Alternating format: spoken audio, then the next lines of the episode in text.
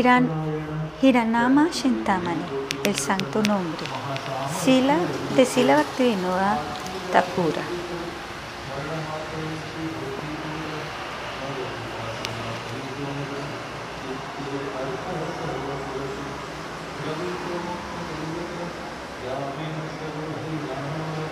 Capítulo 1. Las glorias del santo nombre.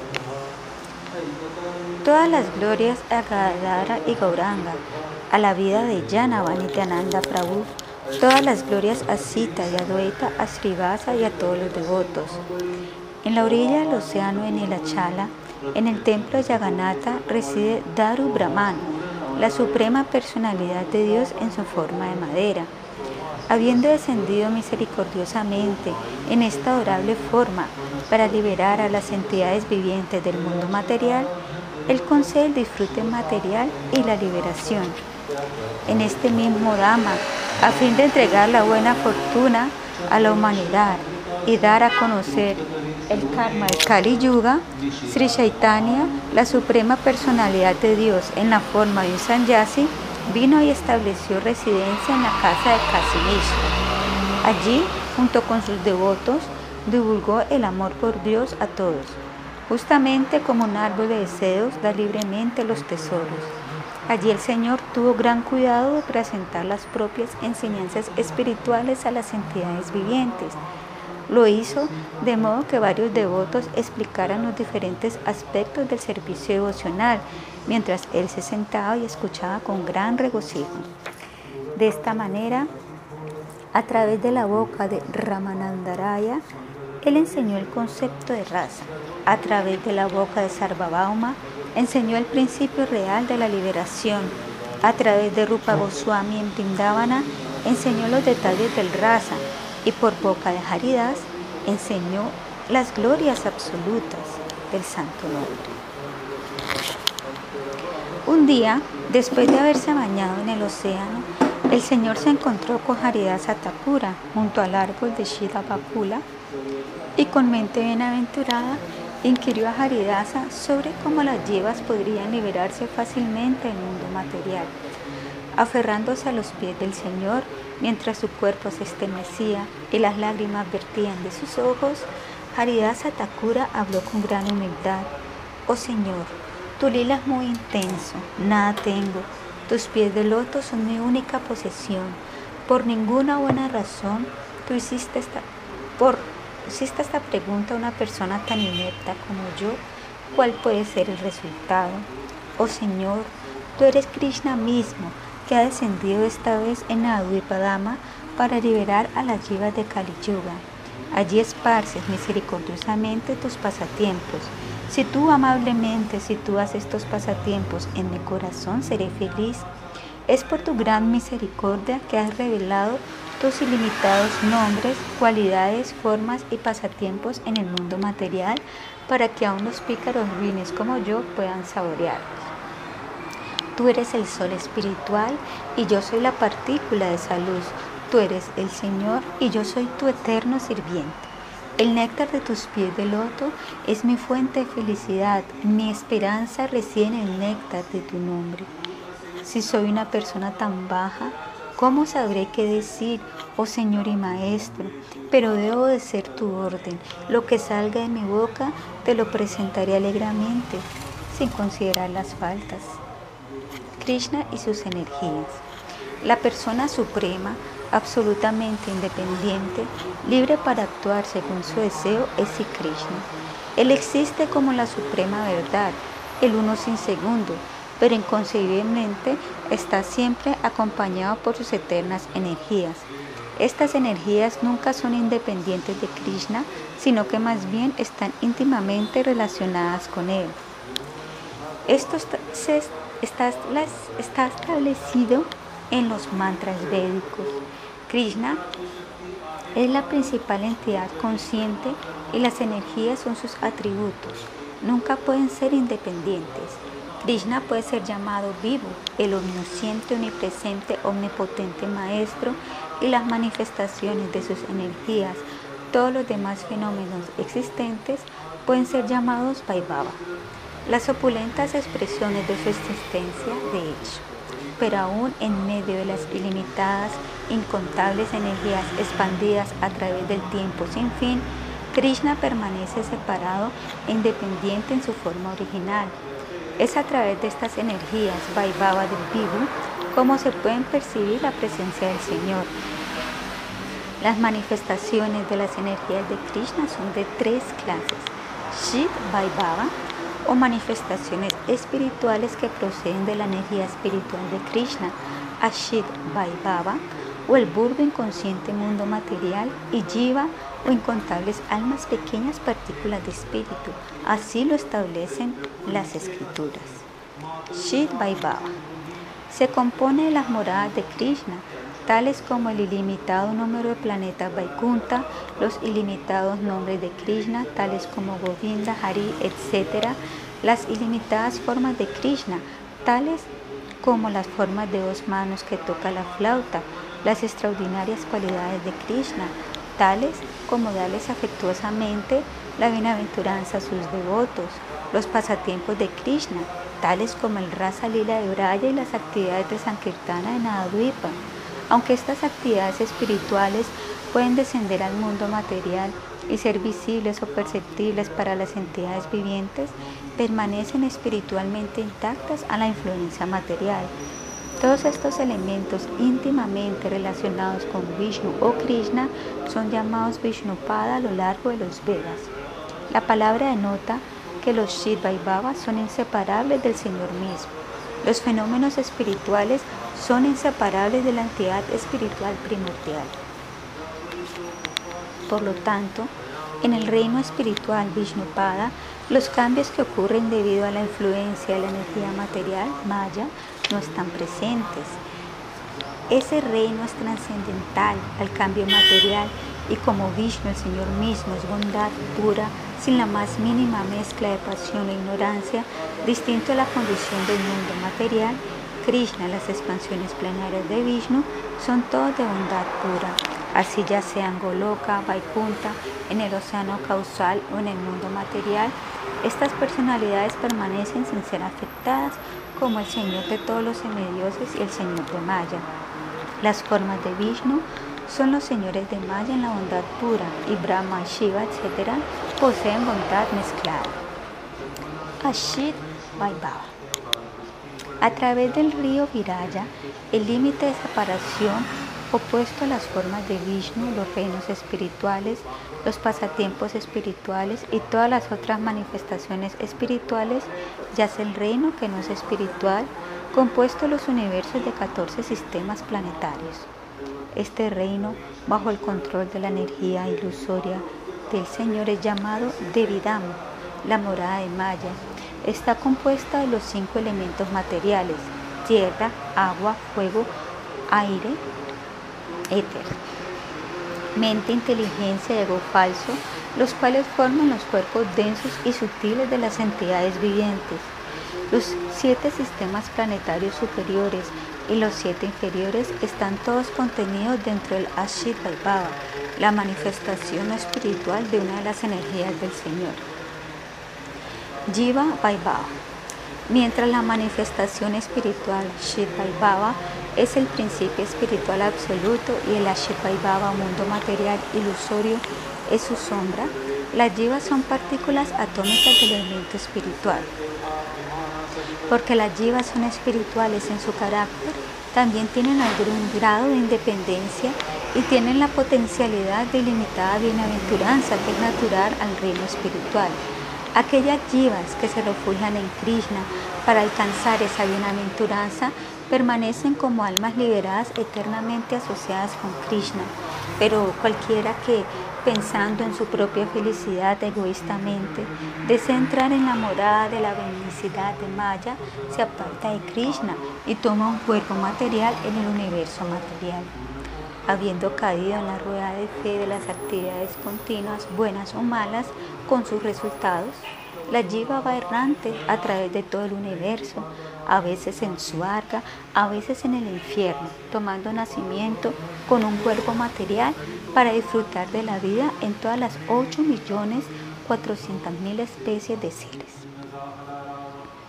Pero como tú eres el Señor, el controlador de todas las jivas, y como las jivas son tu energía, tú estás siempre pensando en su bienestar.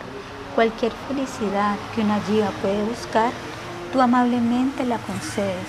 Por lo tanto, alguien que desea la felicidad transitoria en el mundo material, la logra sin dificultad por la misericordia del Señor. Todos los procesos para alcanzar esta felicidad de gratificación sensual, tales como las normas de Varna y Ashrama, Yagna, Yoga, Homa y Vrata, llamados Shubha Karma, actividades piadosas, son simplemente materiales, sin naturalezas trascendental espiritual en absoluto. Los resultados de estas prácticas como la elevación a los planetas superiores y el goce sensual son materiales y temporales. Así, en tales actividades, para satisfacer los sentidos temporales, el alma, la jiva, permanece insatisfecha. El intento de realizar la felicidad ganando una situación temporal en un planeta superior es un grave error de la jiva. Similarmente, el yagni, por la misericordia de los devotos, puede desarrollar actividades de bhakti. El yagna mezclado con las actividades devocionales también está clasificado como un sendero secundario del bhakti. Tal yagni llega fácilmente al estado de Sri Krishna y rápidamente puede proceder al servicio devocional absoluto. Las jivas sirvientes, deseando los perturbadores frutos del infierno del mundo material, rechazan a su maestro. Pero Krishna, sabiendo lo que es mejor para su bienestar, los fuerza a dejar el disfrute, bhakti de las actividades del karma y la liberación, mukti de las actividades del conocimiento yagna, y finalmente les concede el fruto del bhakti, la devoción a Krishna.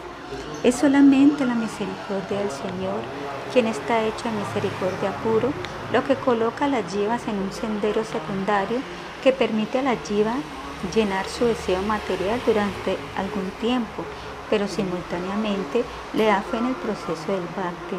Si no fuera por la misericordia del Señor, ¿cómo podrían las entidades vivientes llegar alguna vez a ser puras y entrar a su posición de felicidad en el reino espiritual? En el Satya Yuga, el Señor entregó el proceso de meditación mediante el cual los rishis se purificaron. Al lograr la purificación, el Señor les otorgó el tesoro del Bhakti. Similarmente, en Tetrayuga, el Señor dispuso la purificación mediante la realización de sacrificios y en Dwarapayuga el Señor otorgó la adoración del templo para purificación como senderos conducentes al Bhakti. Pero al ver el lastimoso estado de las jivas en Kali Yuga, el Señor suspendió la esperanza en los procesos de karma, yagna y yoga. En Kali Yuga, problemas como la corta vida, las muchas enfermedades, la inteligencia y fortaleza menguadas afligen a las jivas. Por lo tanto, los senderos secundarios de karma y yagna, prácticas de Varnashrama, Sankhya, Yoga y Jnana, mezcladas con algunas actividades devocionales, son demasiado estrechos o obstructivos. El único resultado de estos senderos en Kali Yuga es la desviación de la senda de Bhakti. Entonces, si se siguen estas sendas con la esperanza de éxito en Kali Yuga, la vida simplemente resultará difícil para las jivas. El sendero supremo, Bhakti el santo nombre. El Señor Pensando en el bienestar de las jivas en Kali Yuga, descendió con su santo nombre y predicó el sendero para Kali Yuga, el proceso de Nama Sankirtana, mediante el cual la jiva puede realizar directamente el supremo tesoro de Krishna Prema, la felicidad real, que es llamado el sendero superior o mayor en distinción de los senderos secundarios de Karma y Yagna. Este proceso consiste en que la jiva cante y recuerde el nombre del Señor constantemente. Cuando la jiva impura sigue el proceso de bhakti para su purificación, está desarrollando sadhana bhakti, servicio devocional en práctica. En el momento en que practica, alcanza la pureza y la perfección, sadhi. En otras palabras, cuando la jiva realiza prema bhakti, las actividades de sadhana bhakti, escuchar y cantar los nombres del Señor, etc., permanecen como las actividades de Prema Las principales actividades del servicio devocional son eternas y en el estado perfecto de Prema. el medio sadhana y el fin sala o el método upaya y lo que se ha de obtener por el método upeya no se diferencian. Así no hay barreras u obstáculos entre la vida y las actividades durante el entrenamiento y el estado perfecto. El santo nombre permanece constante en ambos casos, permitiéndole a la jiva alcanzar fácilmente la trascendencia del mundo material. Haridasa Thakura continuó. Soy tan solo una persona caída y vil, tan absorta en los objetos de los sentidos. Al ser tan tonto ni siquiera seguí tu nombre, oh Señor. Con lágrimas que fluían incesantemente sus ojos, Haridas la encarnación de Brahma, cayó sin aliento a los pies del Señor. Sila Bhaktivinoda Thakura predica que quien quiera que pueda refugiarse en el Señor, en los devotos del Señor en el servicio devocional, recibe los efectos totales del santo nombre. La piedra de toque que satisface todos los deseos. En este momento, el nombre se convierte en el centro de su existencia. Capítulo 2. La aceptación del nombre. Radha Gauranga Yayayana Vajivana Sri Advaita Bhaktagana. En el éxtasis del prema, Haridasa Thakura lloró y en prema Gauranga lo abrazó. Gauranga dijo,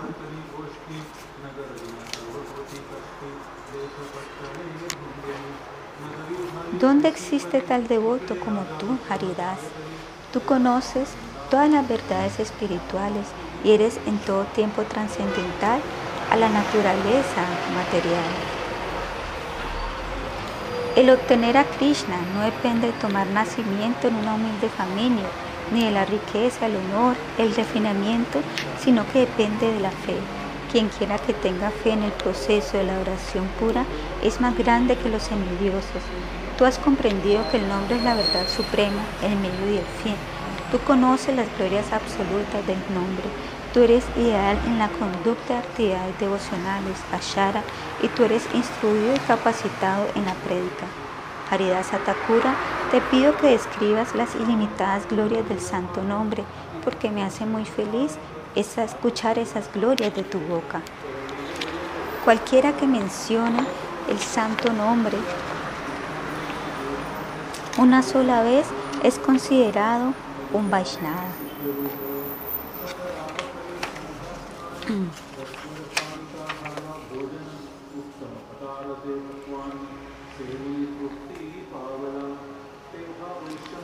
Y el amo de casa debe ser atento para respetar a tal persona. Pero alguien que constantemente está cantando el santo nombre de Krishna es aún un mejor Vaishnava y está dotado de todas las buenas cualidades. Y alguien que por su sola presencia pueda hacer que otros canten el nombre con devoción es el Vaishnava Supremo. Ahora descríbeme exactamente todos los modos como las entidades vivientes siguen este nombre de Krishna, juntando sus manos con respeto, con la garganta estrangulada y con lágrimas en los ojos, Haridasa Thakura comenzó a hablar dando primero una descripción del nombre. El santo nombre es Shintamani, el objeto que concede todo lo que se desea. A los materialistas les concede Dharma, Karma, Artha y Moksha. A los devotos que no son frictivos les da el amor por Krishna puro y sin mezcla. El nombre es ilimitado, sin principio y absolutamente consciente, inseparable de la conciencia superior Krishna. Todo lo que está en Krishna está en el santo nombre porque los dos no son diferentes. El nombre está situado espiritualmente, eternamente libre de la contaminación material en un estado de bondad pura, Shuddhasattva, como Krishna. Aunque desciende al mundo material, el nombre permanece puro y eterno es la personificación de la suprema dulzura, Rasa. Como cualquier objeto Krishna, la realidad absoluta es conocido por cuatro características, nombre, forma, cualidades y actividades, pero en el caso de Krishna estos elementos son ilimitados. La suprema personalidad de Dios se expresa mediante estos cuatro elementos que toman su existencia espiritual a través de la energía sandini del Señor. Mediante estos elementos, Krishna atrae a todas las personas del universo y como su nombre no es diferente, sirve al mismo propósito. Krishna y su nombre no son diferentes, por lo que su nombre y su forma tampoco se pueden separar. Si recordamos el nombre de Krishna, también recibiremos la forma de Krishna. En cuanto a las cualidades de Krishna, Krishna tiene 64 cualidades en plenitud, las cuales están parcialmente repartidas entre sus avataras, en sus gunas avataras, Brahma Shiva, y hasta en número de 70 en Narayana. Pero el nombre de Krishna tiene todas las cualidades eternas en absoluto que se expanden en incontables números. Los pasatiempos del Señor tienen lugar en las olas de estas cualidades en los damas del Señor, en Goloka, Vaikunta y Braya, siendo estos absolutamente espirituales. En la existencia espiritual, el nombre, la forma, la actividad y la cualidad no son diferentes de la identidad real de las personas, pero por combinación con los elementos burdos que no son conscientes, la entidad viviente cubierta por dichos elementos burdos conoce solamente los nombres, las cualidades, las formas y las actividades que están separadas unas de otras y su ser real.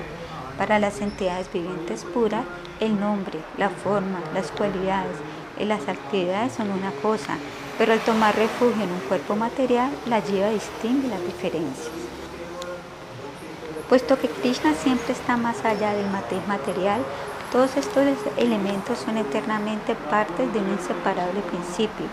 Sin embargo, entre estos cuatro elementos, mediante los cuales podemos conocer el objeto, Krishna, nada más el elemento primario, porque es mediante el nombre como todas las características se pueden percibir plenamente. Cuando entendemos la forma, las cualidades y las actividades del Señor, refugiándonos en el nombre. El nombre es entonces aceptado como el Vaishnava Dharma. El mismo señor Chaitanya admitió el hecho que mediante el canto del nombre se pueden revelar todos los pasatiempos del Señor. Luego Haridasa Thakura consideró quién es un Vaishnava. Se llama Vaishnava aquella persona que sigue el santo nombre con fe e intención pura y es llamado Semi Vaishnava aquella persona que toma el nombre pero con la impureza de Namavasha. Sin embargo, el Semi Vaishnava, por la misericordia de Krishna, se purifica gradualmente y siguiendo el canto del nombre puro se convierte en un Vaishnava puro. En cualquier caso, la Jiva debe seguir el nombre, porque en el mundo material no hay nada comparable a ello. Es el tesoro último en el almacén de Krishna, puesto que contiene dentro de sí todo el reino espiritual. Las jivas, partículas de espíritu y partes de Krishna, han entrado en esta ilusión y en este mundo de la materia burda. Y el santo nombre que contiene todos los aspectos de Krishna, que contiene el absoluto poder de Krishna, ha entrado en el mundo precisamente para liberar a las almas espirituales. Es necesario saber que en el mundo cualquier cosa diferente la jiva y el nombre es insustancial. Los nombres de Krishna son de dos clases, primario y secundario. Al tomar refugio en los nombres primarios, la entidad viviente recibe el supremo beneficio. Aquellos nombres que son parte de la trascendental del Señor se consideran nombres primarios. Nombres tales como Govinda, Gopala, Rama, Radhanata, Hari, revelan los eternos días del Señor y al cantarlo la entidad viviente logra la entrada en el mundo espiritual. Los nombres secundarios son aquellos que describen las funciones del Señor, el Creador, Paramatma, Brahma, son nombres de uso en Karma y Yanakanda y dan elevación material y liberación, puesto que tan solo los principales nombres otorgan el amor por Dios, los devotos acogen solamente los principales nombres. Así como hay diferentes tipos de nombres en tipos de efectos, asimismo hay diferentes maneras de cantar los nombres con diferentes efectos. Por supuesto, las escrituras declaran que si canta el nombre de Krishna una vez o escucha el nombre de Krishna una vez, bien sea de manera pura o impura, aún así la jiva liberada de las garras de la energía material. Sin embargo, sí se deben destacar los tipos de liberación y la velocidad de liberación. Si se canta el nombre Namavasha impuramente, El beneficio vendrá lentamente, porque con el tiempo se alcanzará el amor puro por Dios. El nombre Navasha es considerado todo auspicioso. Existe también el caso de cantar o escuchar el santo nombre con más impurezas que en Namavasha, situado a mayor distancia del nombre puro. Tal obstrucción o distancia del nombre, donde el cantar produce poco o ningún efecto, se denomina aparada u ofensa.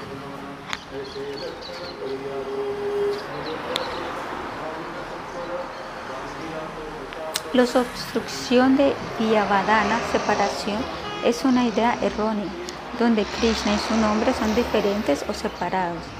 En otras palabras, la creencia de la que verdad absoluta no reside en el nombre y que por lo tanto el canto del nombre no puede llevarlo a uno a la suprema comprensión de la verdad se denomina Vyadadana o separación. Mientras persista esta creencia, el amor por Dios es imposible de alcanzar. Además de la separación basada en los principios filosóficos, hay otro tipo de separación al cantar. Esa es la separación silábica de los nombres Krishna. Por ejemplo, si las sílabas Ha y Ri se separan la una de la otra mediante alguna otra sílaba, por esta separación silábica los efectos del nombre se eclipsan intensamente. Esto es diferente de la pronunciación sin intención de la palabra haram por el yavanava cuando se está muriendo, pues no hay separación de sílabas en esta expresión, por lo tanto se clasifica como namavash. Ha y ri separados por sílabas tienen mucho menor efecto. Entre los dos tipos de separación, la separación filosófica de los mayavadis es mucho más perjudicial para el progreso espiritual. La creencia que el nombre no es todopoderoso y absoluto es una gran perturbación para Kali Yuga y está en discordancia con la escritura. Pues estas consideraciones podemos entender la naturaleza real del santo nombre, es decir, cantar y escuchar un nombre principal de Krishna, desprovisto en Amavasha, Aparada o de Vyavadana, separación. Ese es el nombre puro, Sudanama. Quien quiera que acepte y esté cantando ese nombre puro es considerado como un Vaishnava genuino que puede estar en cualquiera de las tres categorías mencionadas al comienzo del capítulo. Debemos servir siempre a tal Vaishnava con alegría. Al fin de vencer el Namavasha y recibir el nombre puro, la lleva de servir al Guru fidedigno con gran atención. Al hacer esto, los anartas desaparecerán y el nombre puro, dotado de toda la potencia espiritual, bailará en la lengua del devoto, quien entonces nunca dejará la corriente del néctar que emana el santo nombre. La jiva cantará constantemente, enloquecida por la dulzura del santo nombre. Perdón, con gozo el nombre bailará, la lleva bailará y el tesoro del amor por Dios bailará. El universo entero danzará y Maya oirá. Se han discutido los diferentes tipos de santo nombres. Ahora consideraremos quién tiene el derecho a dedicar al santo nombre. Cualquier ser humano, sin miras de consideraciones materiales, tales como clase, barna, nacimiento, sexo, edad, educación, tiene derecho a seguir el santo nombre, porque el Señor ha investido el nombre con poder trascendental que sobrepasa todas las distinciones.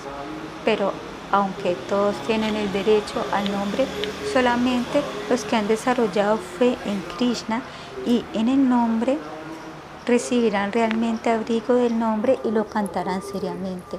Por consiguiente, cualquier ser humano tiene derecho al nombre y quien tenga fe se convertirá en el practicante del mundo.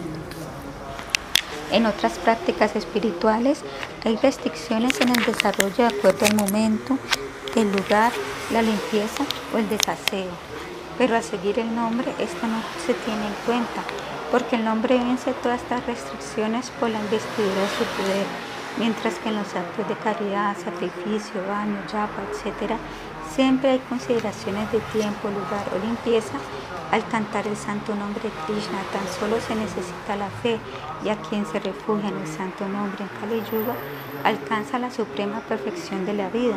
La conclusión es que la entidad viviente de Kali Yuga situada en medio de Maya debe seguir el santo nombre. El practicante, el que acepta el nombre, aunque desarrolle su práctica con las mínimas restricciones, debe ser cuidadoso para ejecutar todas las acciones favorables para el incremento de la devoción a Krishna. Rechazar todas las acciones que obstaculizan la devoción a Krishna y sencillamente recordar el nombre de Krishna constantemente mientras pasa su vida en el mundo material. Nunca deberá desviarse a las sendas de las acciones fictivas ni orar a los semidioses. En cambio, deberá cantar el nombre y servir a los devotos para alcanzar la meta de la vida, Krishna Prema. Así, al concluir su explicación de cómo las jivas deberán aceptar el santo nombre, Haridasa Thakura comenzó a llorar Cayendo a los pies del Señor, los tomó y suplicó atracción por el santo nombre. Para una persona que hace servicio devocional a los pies del Uttama Vaishnava Hariyasa Thakura, el santo nombre, la trascendental piedra de toque que satisface todos los deseos, se convertirá en el centro de su vida.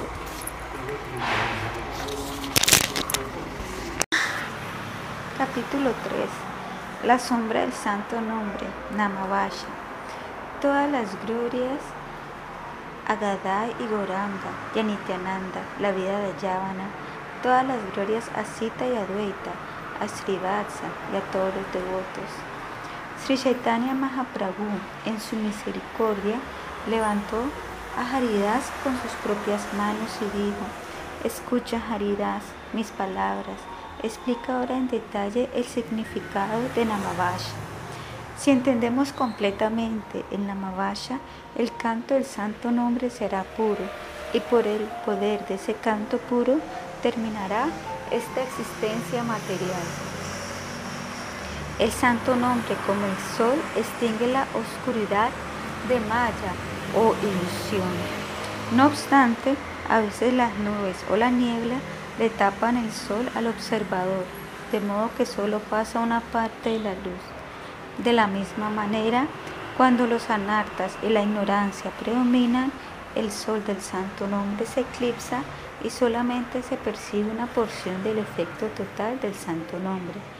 Por lo tanto, en algunos casos, el santo nombre aparecerá con toda la fuerza en el corazón del cantor, pero en otros casos las nubes de ignorancia y los anartas minimizarán el efecto del nombre en el cantor, que es la ignorancia. La ignorancia es de tres tipos.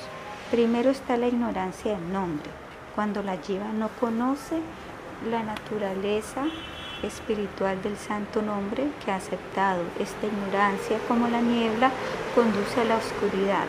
En segundo lugar, una persona que ignora que Krishna es el Señor Supremo seguirá la adoración de los semidioses y el sendero de la piedad material.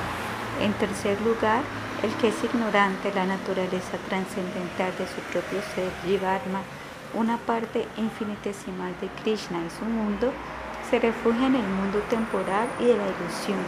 Así permanecerá eternamente en la ignorancia.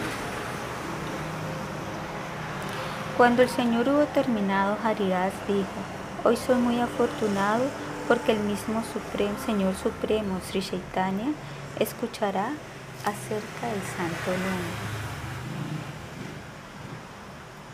Haridas explicó primero acerca de la ignorancia.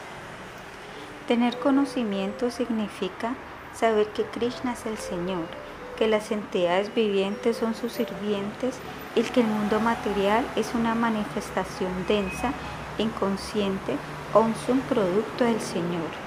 La persona que no conoce claramente la naturaleza, estos principios y sus relaciones vive bajo la sombra de la ignorancia. Esta es una causa de Namavasha o el cubrimiento del sol del santo nombre puro, por lo cual no se pueden sentir todos sus efectos. En realidad, la niebla de la ignorancia simplemente cubre el ojo de la entidad viviente individual en una posición localizada, tal como el sol se hace visible solamente desde la posición relativa del individuo bajo la nube, pero realmente nunca está cubierto. Así el santo nombre nunca está cubierto porque no es diferente de Krishna y es eternamente trascendental y puro. Los efectos totales están disminuidos para la gente que tiene sobre sus ojos la nube de los anartas y la niebla de la ignorancia. ¿Qué son los anartas? Estos son calificados como la sed por los objetos materiales. Asha Krishna, miseria del corazón, Hidaya, Daurvalya y ofensas. Aparada. La categoría de la sed por los objetos materiales está dividida así. Codicia por los objetos materiales en este mundo. Codicia por los placeres sensuales celestiales en la próxima vida. Codicia por los poderes místicos del yoga y el deseo de liberación en el Brahman.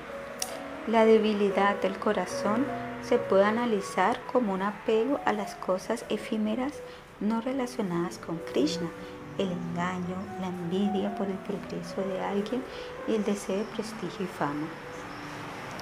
La ofensa o aparada se puede dividir en ofensa al santo nombre, ofensa a Krishna mismo, se va parada, ofensa a los devotos de Krishna y ofensas a las otras entidades vivientes. Por estas ofensas, la influencia del santo nombre llega a obstruirse y la naturaleza trascendental del santo nombre no se manifiesta. La entidad viviente continuará bajo la sombra del Namavash, tanto tiempo como permanezca ignorante del Sambandha Tattva, los aspectos básicos concernientes a la Jiva, a Dios y a la naturaleza material y su relación mutua. Sin embargo, cuando el estudiante se refugia en un guru fidedigno por la fuerza de su eficaz práctica espiritual, él puede quitar las obstrucciones que bloquean el sol del santo nombre. Cuando las nubes y las nieblas se disipan, el brillante sol del santo nombre se hace visible y confiere al devoto el tesoro del amor por Dios. Después de que el guru fidedigno entrega el Sambandha Yagna Instruye al discípulo en la práctica de cultivar el santo nombre, sadhanavati. Esto se llama avideya o proceso. Mediante este proceso específico, el nombre mostrará su influencia y desterrará los anartas. Finalmente, la jiva realiza la meta de la vida, el amor por Dios, y en esa posición continúa su función de cantar el santo nombre en absoluta bienaventuranza espiritual, prema. La ignorancia del conocimiento correcto se explica como sigue.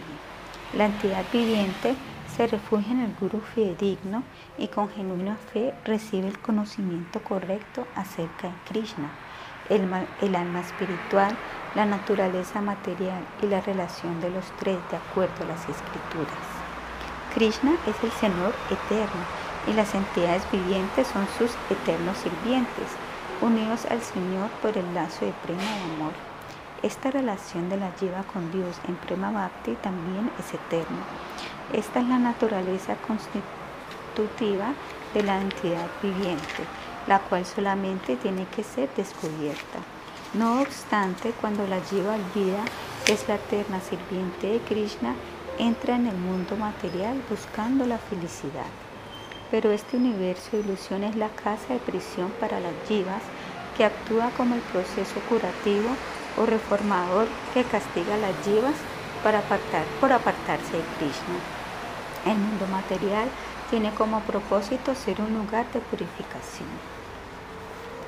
Mediante la misericordia de los devotos Vaishnavas puros del Señor, si la jiva acoge el Krishna Nama con el conocimiento correcto en Sambandha, entonces alcanzará ciertamente el gran tesoro del premio, la actividad perfecta de la entidad viviente. En ese momento, incluso hasta la liberación de emerger dentro de la refulgencia del Señor se hace detestable. Pero mientras el conocimiento trascendental de Zambanda no sea aceptado, permanecen los anartas y la ignorancia, y la persona continuará en la plataforma Namavasha, aunque la persona cante, el efecto es limitado. A pesar de ello, aún el cantar en el estado de Namavasha es considerado muy auspicioso. Se considera que es la actividad piadosa superior, ya que mediante la acumulación de actividad Namavasha se gana con el tiempo la fe para aceptar el servicio adicional apropiadamente. Se considera que Namavasha es superior a las actividades del yoga, el sacrificio, las normas de Varnashrama, las austeridades, etc., porque conduce a la senda del Bhakti puro. Los procesos de yoga, las austeridades, etc., a menos que se combinen con algunas actividades del Bhakti, nunca conducirán a esto. ¿Cuáles son los efectos de cantar en? Al cantar en todos los efectos pecaminosos son destruidos y se puede lograr la liberación del mundo material. Todos los efectos de Kali Yuga son vencidos. Al cantar en este estado, todas las ansiedades se alejarán y se podrá obtener paz. Aún las influencias de los fantasmas, demonios, espíritus y planetas desfavorables se anulan también. Incluso los habitantes de los planetas infernales pueden alcanzar liberación al cantar en Namavasha, porque Namavasha destruye los efectos de las actividades pecaminosas ya cometidas, Pradharma Karma. Por esta razón, Namavasha es aún más poderoso que los Vedas y los lugares sagrados pues supera todas las actividades piadosas materialistas de Karmakanda. Debido a que el santo nombre está investido con todas las energías trascendentales de Krishna, al cantar aún en Namavasha, se puede alcanzar la meta de Dharma, Artha, Kama y Moksha, los deseados objetivos del Vaishnarama. Este cantar puede entregar la posición de felicidad en el universo material. Es el único refugio de los desamparados se puede llegar a los límites del planeta Vaikunta mediante este canto, y las escrituras recomiendan el nombre como el proceso para Kali Yuga en particular. Namavasha como actividad piadosa sin intención se puede clasificar en cuatro especies: Shanketyam, Parihasyam, Shtovam y Hela. Cantar en Shanketyam o indirectamente significa cantar el nombre Vishnu Krishna con una concepción materialista específica o cantar el santo nombre sin intención mientras se piensa en algún otro objeto con el mismo sonido. Un ejemplo de la primera clase es Ayamila, quien pronunciaba el nombre de su hijo que por coincidencia se llamaba Narayana. Él cantó el nombre de Vishnu, pero con la intención de llamar a sus hijos. Sin embargo, fue salvado de los Yamadutas y alcanzó el planeta Vaikunta. Un ejemplo de la segunda clase de Shanketyam es el Yavana que canta Haram cuando se está muriendo, porque las Sivaha y Ram están presentes formando un nombre Vishnu accidentalmente. Esta persona alcanza la liberación porque este tipo de Namavasha es el menos ofensivo y el poder del santo nombre permanece intacto en alto grado. Alguien que pronuncia el nombre del Señor en parihasya, una modalidad en chiste, como lo hizo Yarasanda, también cruza sobre el mundo material. Pronunciar el nombre en parihasya o en mofa, como lo hizo Sishupada, puede también cortar la cadena de la existencia material. Pronunciar el nombre en gela o desatención también trae beneficio. Los mileshas alcanzan la liberación mediante todos los tipos de namavasha. Estos tipos de namavasha, coincidencia, broma, mofa y desatención por carecer de fe real en Krishna, están situados en los sistemas inferiores de namavasha. Por otra parte, si uno tiene genuina fe en Krishna y sigue el canto del santo nombre mientras los anartas están aún presentes, ese estado es llamado Sharada Namavasha. Si aún cantando Namavasha sin devoción se puede alcanzar la liberación, ¿cómo describir los resultados de cantar en Namavasha con fe? Al cantar en Namavasha se puede lograr todo excepto prema. Si se llega al punto de Sharanama Vaya, los anartas irán rápidamente y el nombre puro será revelado. Cantando el nombre puro Shudanama, ciertamente la lleva alcanzará prema muy pronto. Se puede concluir, por lo tanto, que el Namavasha mismo no puede dar Krishna prema, pero mediante el proceso de este estado al estado de Shuddhanama mediante el seguimiento de las reglas de sadhana como sean establecidas por el Guru, se puede lograr amor por Dios. Al no cometer nama parada, nama vaya es digno de alabanza y es considerado incalculable número de veces mejor que karma o yagna, porque una persona con tal nama vaya eventualmente obtendrá fe y esa semilla de la fe se desarrollará entonces en atracción y gusto por Krishna, lo cual conducirá al estado de Sunama y luego a Prema. Avasha significa una luz lánguida, una imagen indirecta. Es de dos clases, luz reflejada y luz obstruida. Similarmente hay dos tipos de fe lánguida, fe reflejada o distorsionada y sombra o fe parcial de la fe parcial llega el nublado Namavaya, que se desarrolla en el nombre puro y amor por Dios con el tiempo. Esto está clasificado como Namavaya real, así como las nubes obstruyen la plena brillantez del sol, así las nubes de los anartas y la niebla de la ignorancia en el corazón de la jiva solo permiten que entre una difusa luz del nombre Aún teniendo la oportunidad de seguir la fe pura, otras entidades vivientes siguen una fe distorsionada, la cual se compara con la luz reflejada del agua. La luz es rota y la imagen no queda intacta. Cuando la gente fe distorsionada recibe el santo nombre, el nombre que ellos siguen también es distorsionado. Tal gente se caracteriza por el deseo profundamente arraigado de disfrute y liberación y se esfuerzan día y noche por satisfacer sus deseos. Como tal gente usa el nombre, puede parecer que tienen fe en él, pero esto no es real.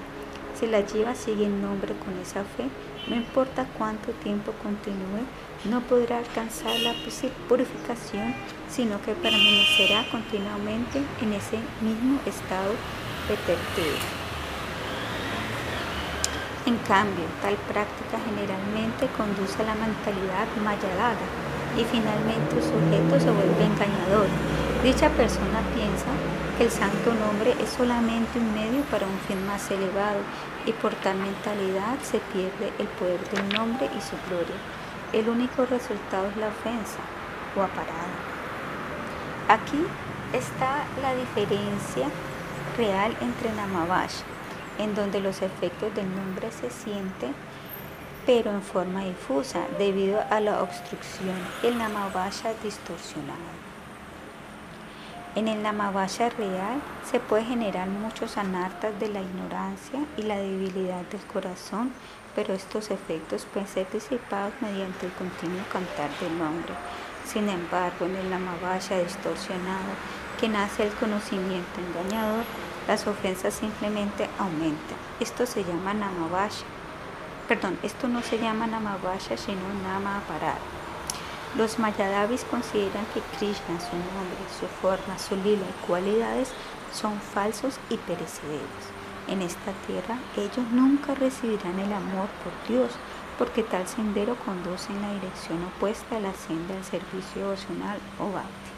Así no puede haber compromiso real entre los dos senderos. La filosofía Mayagava es considerada como el enemigo del Bhakti y sus seguidores son considerados los más grandes ofensores. Realmente, el santo nombre del Señor, con toda su potencia, nunca sale de la boca de esta gente, porque aunque se escuchen muchas sílabas, el santo nombre del Señor trascendental no reside allí. El Mayadavi que canta el nombre de esta forma simplemente va al infierno porque él piensa que el nombre es material y temporal. Mientras canta el nombre, el Mayadavi está deseando disfrute y liberación. Y al estar tan decepcionado y cantar por un motivo, solo recibe dolor para todos sus problemas. Si por la misericordia de los devotos él puede abandonar la aspiración de Bhukti y Mukti, y aceptar su posición como sirviente de Krishna, estando arrepentido y obediente, puede recibir el nombre real y realizar el verdadero Sambandayagna, Entonces por el constante cantar del nombre vendrán lágrimas a sus ojos. Llegará la misericordia inherente al nombre y su verdadera naturaleza, Prema Bhakti, se hará manifiesta. Pero el Mayadavi que sostiene que Krishna y la posición de la Jiva como sirviente de Krishna son temporales e imaginarios es un ofensor al nombre y habita en el profundo agujero del infortunio.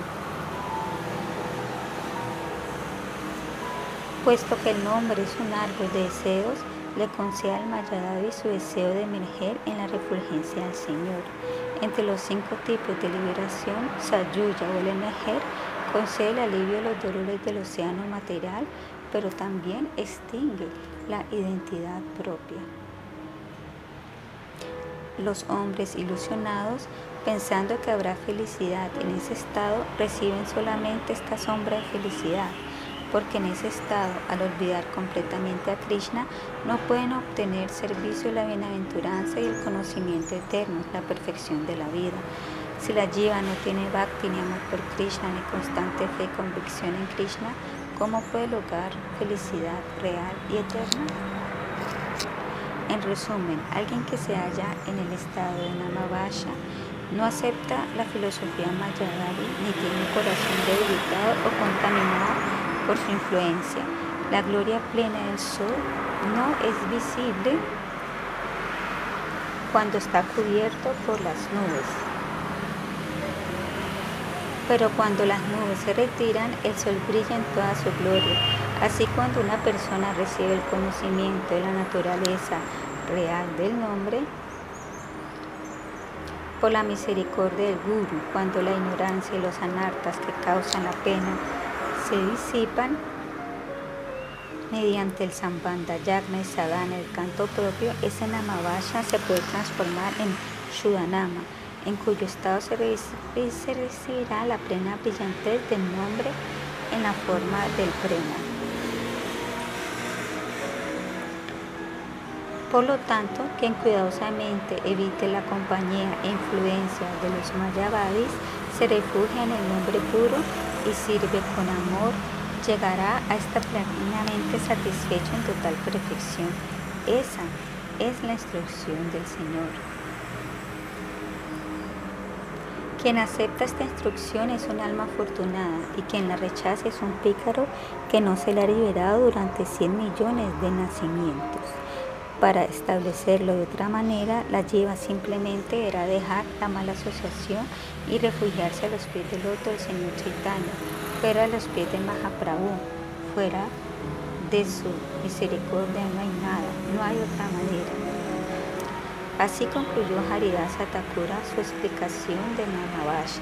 Alguien que tome refugio a los pies de Haridas cantará incesantemente su glorificación del nombre, Harinama Shintamana.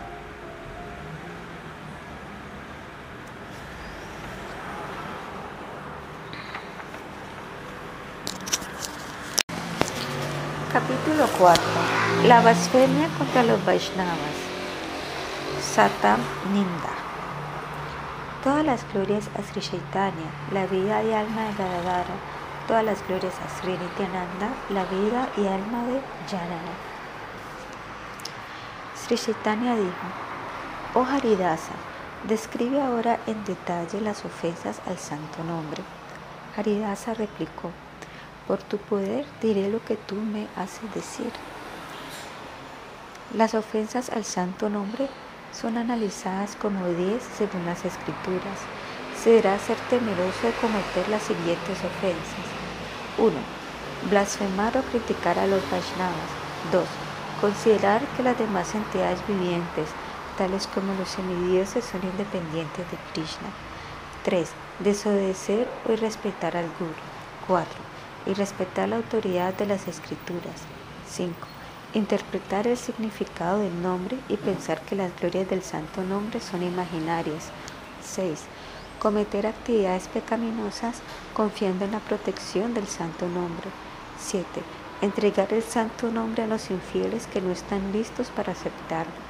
8.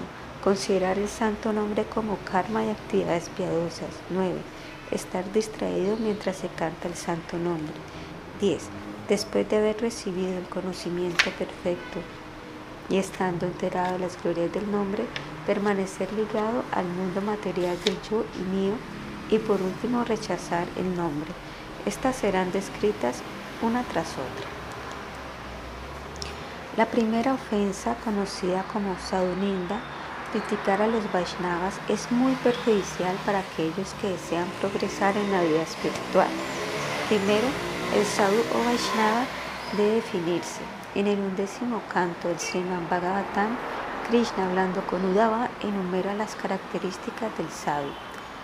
Dayalu, misericordia, Sahishnu, tolerancia, Sama, igual, Droha, Sunyavrata, penitencia sin castigo para el cuerpo, Satyasara, veracidad, Vishuddharma, purificado, Parajita Rata, dedicado al bienestar de la humanidad, Kame Shubita Buri, inteligente, libre, inteligencia libre de lujuria, Danta, restringida, Kinshana, desprovisto del concepto de propiedad, Mirtu, gentil, Suchi, limpio, Parimita Boy, comida de hábitos modernos, Santamán, pacífico, Anija, paciencia, Anija, apatía por el materialismo, Triman, paciencia, Shtira, austeridad, Apramata, atento, alerta, Shugambira, muy grave, Villita, Sadunda, conquistador de las seis gunas, hambre, sed, lamentación, envidia, vejez y muerte.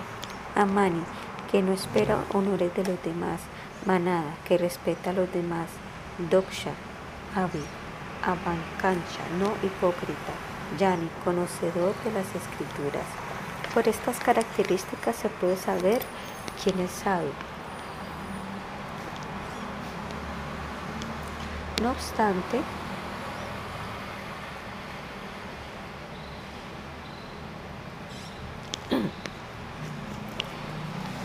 Hay dos clases de características principales y marginales. Las características principales es la entrega exclusiva a Krishna, mientras todas las demás son dependientes de esta.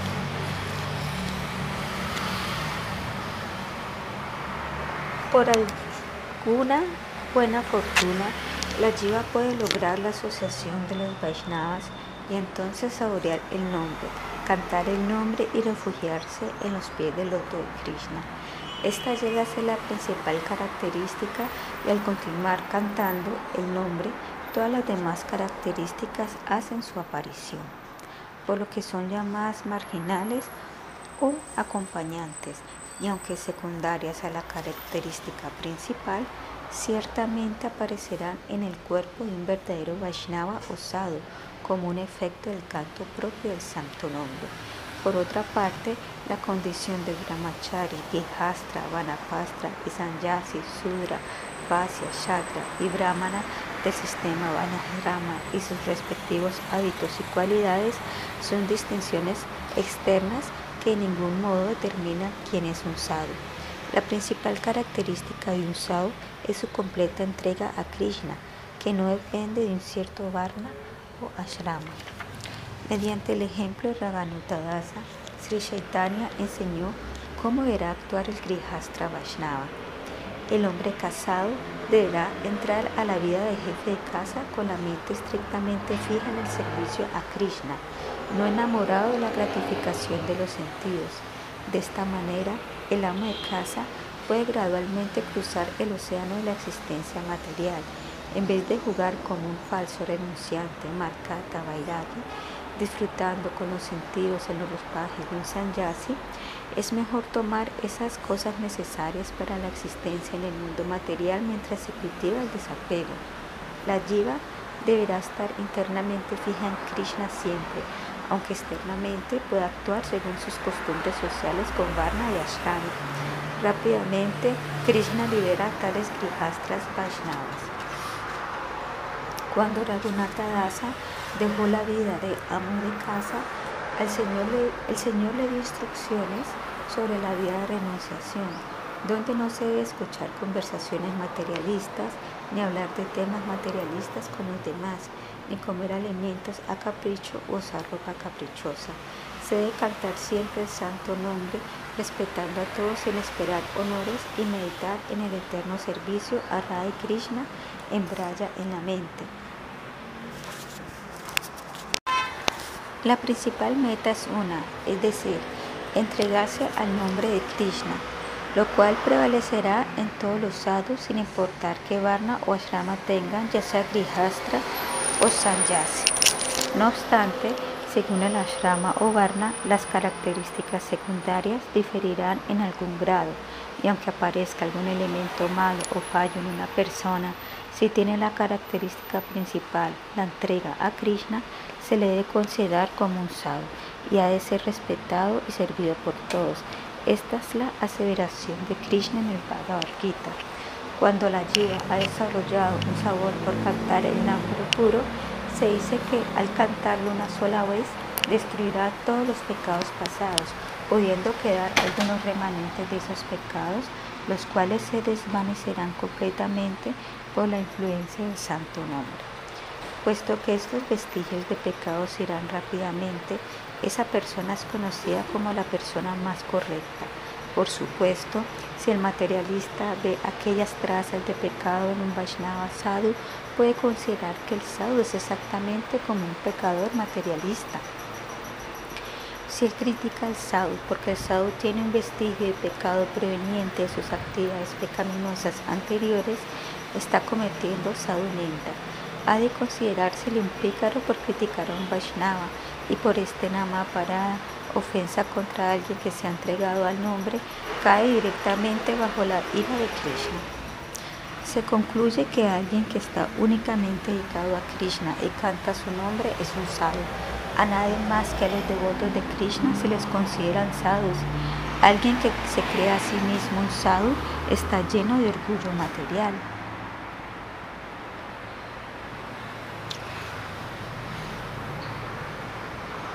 Pero alguien que se siente el pícaro más sublime, que se refugie humildemente en Krishna y cante sumisamente el nombre de Krishna es el sadhu real, creyéndose menos que una hoja de hierba, considerándose a sí mismo tolerante como un árbol, sin esperar honor para sí mismo y honrando a todas las demás entidades vivientes, él canta el nombre y es atraído por Krishna.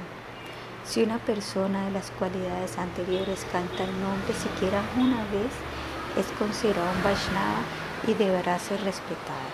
El Vaishnava es el amigo y líder espiritual del universo. Es un océano de misericordia para todas las entidades vivientes.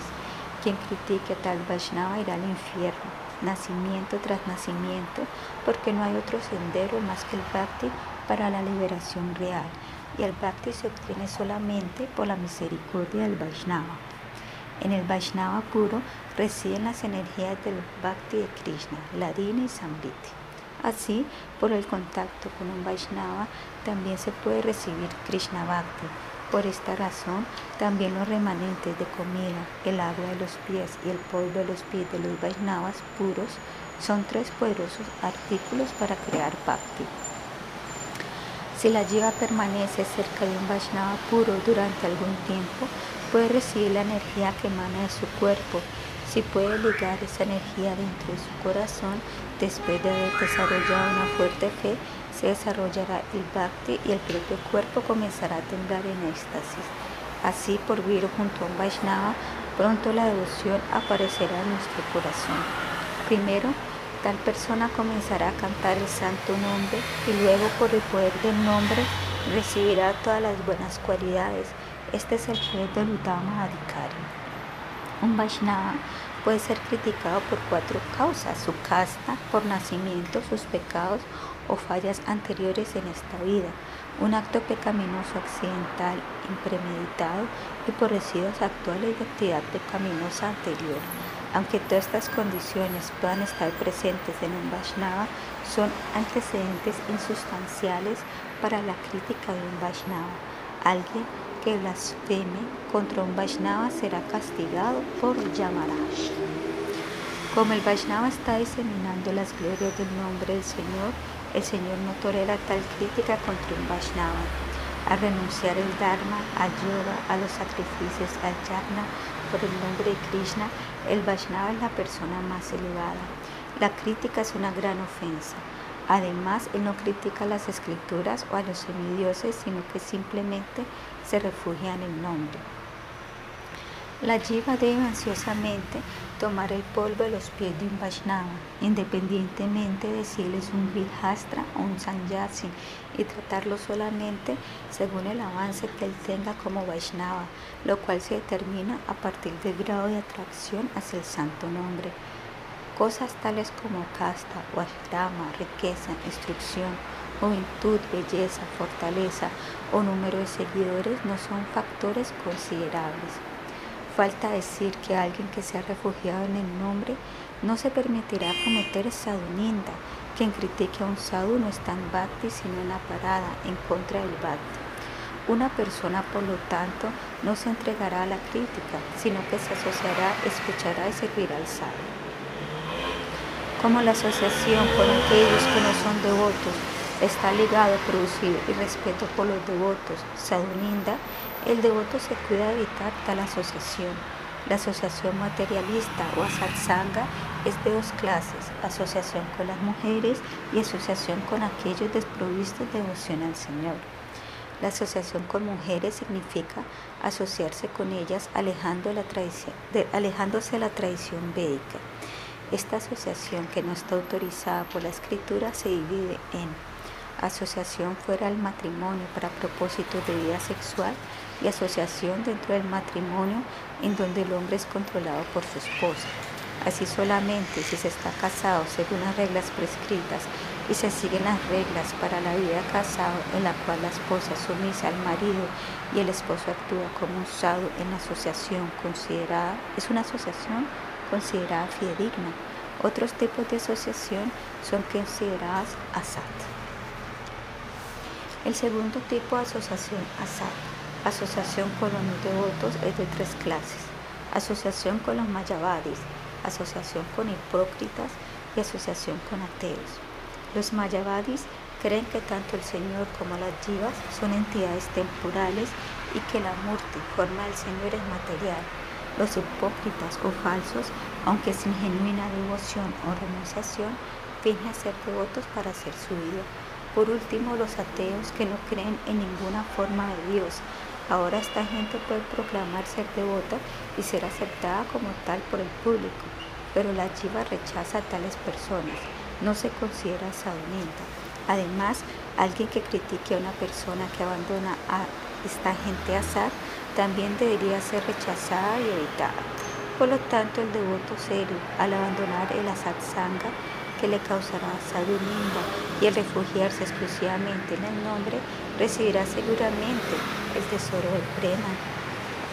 Se puede observar que a fin de proceder adecuadamente hacia prema, se debe distinguir al devoto del no devoto, porque la jiva debe evitar aparada o critica del devoto y buscar su asociación y simultáneamente rechazar de plano al no devoto.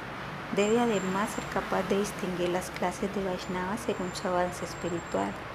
Dichos Vaishnavas son de tres clases. El Vaishnava materialista o Vaishnava Praya es quien tiene una fe mediocre en Krishna, pero no tiene una actitud de servicio a los alosados. Tal persona realmente no es un Vaishnava, sino la vaga imagen de un Vaishnava, Vaishnava Vash. Sin embargo, si él no es un Vaishnava, ¿cómo se le permitirá asociarse con los Vaishnavas que no se asocian con los no Vaishnavas?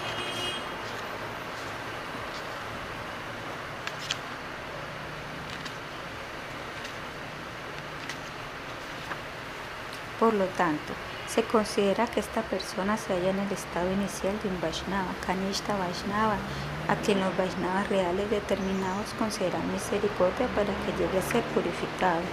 El siguiente estado superior de un Vaishnava es el Madhyama Bhakta, quien puede reconocer la importante posición de los devotos del Señor permaneciendo asociado con ellos.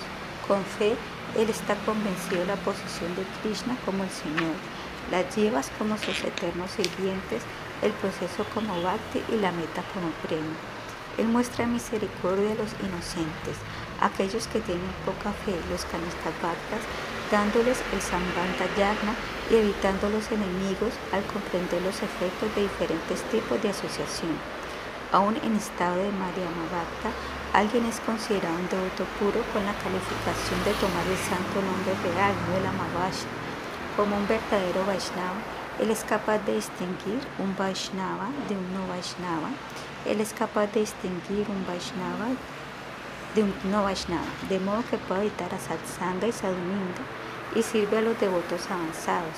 Realmente él debe hacer esto para su propio avance. Quien experimenta a Krishna como la vida de alma de todo y asimismo lo ve en todo y consecuentemente no hace distinción entre un Vaishnava y un no Vaishnava, sino que simplemente se dedica a saborear el santo nombre del Señor, es llamado Uttama Vaishnava, el devoto más avanzado. El Kanishta Bhakta desempeña su servicio devocional en el estado de Namavasha, mientras que el Madhyama Vaishnava está realmente calificado para el santo nombre real y puede entender y discernir las diversas ofensas en el cantar del santo nombre. El Uttama Ikari está por encima de cometer ofensas porque ve a Krishna expandido en todas partes. Se puede ver que es importante para los practicantes de Bhakti, ya sea un Kanishta o un Madhyama Bhakta, comprender en este desempeño de sadhana que su propia posición es el servicio de sonar y está determinado por su nivel de pureza interna. Haciendo esto, la guía puede evitar sadhuninda, se asocia con los Vaishnavas superiores y evita los no devotos a satsanga. Por esto avanza más. Por lo tanto, es importante que la jiva llegue a la posición de Madhyam Bhakta, alguien que está calificado para hacer estas distinciones. Las actividades típicas de un verdadero devoto Madhyama Bhakta son evitar sadhuninda y hacer asociación con usados y servir a los usados y dar conocimiento espiritual a las llevas ingenuas inocentes mientras efectúa el Nama Sankirtana. Al ser vencido por las modalidades materiales, si la vida comete la ofensa de blasfemar a un devoto, debe sentirse sinceramente arrepentida y llorar a los pies de ese devoto por misericordia y perdón. El devoto que es por naturaleza muy misericordioso perdonará al ofensor. Haridas concluyó, de acuerdo con tu orden, Señor, he discutido la primera ofensa. Esto ofrezco a tus pies de loto. Aquella persona que como un abejorro languidece los pies del loto de Haridas, recibirá la piedra del toque del santo nombre como vida y alma suya.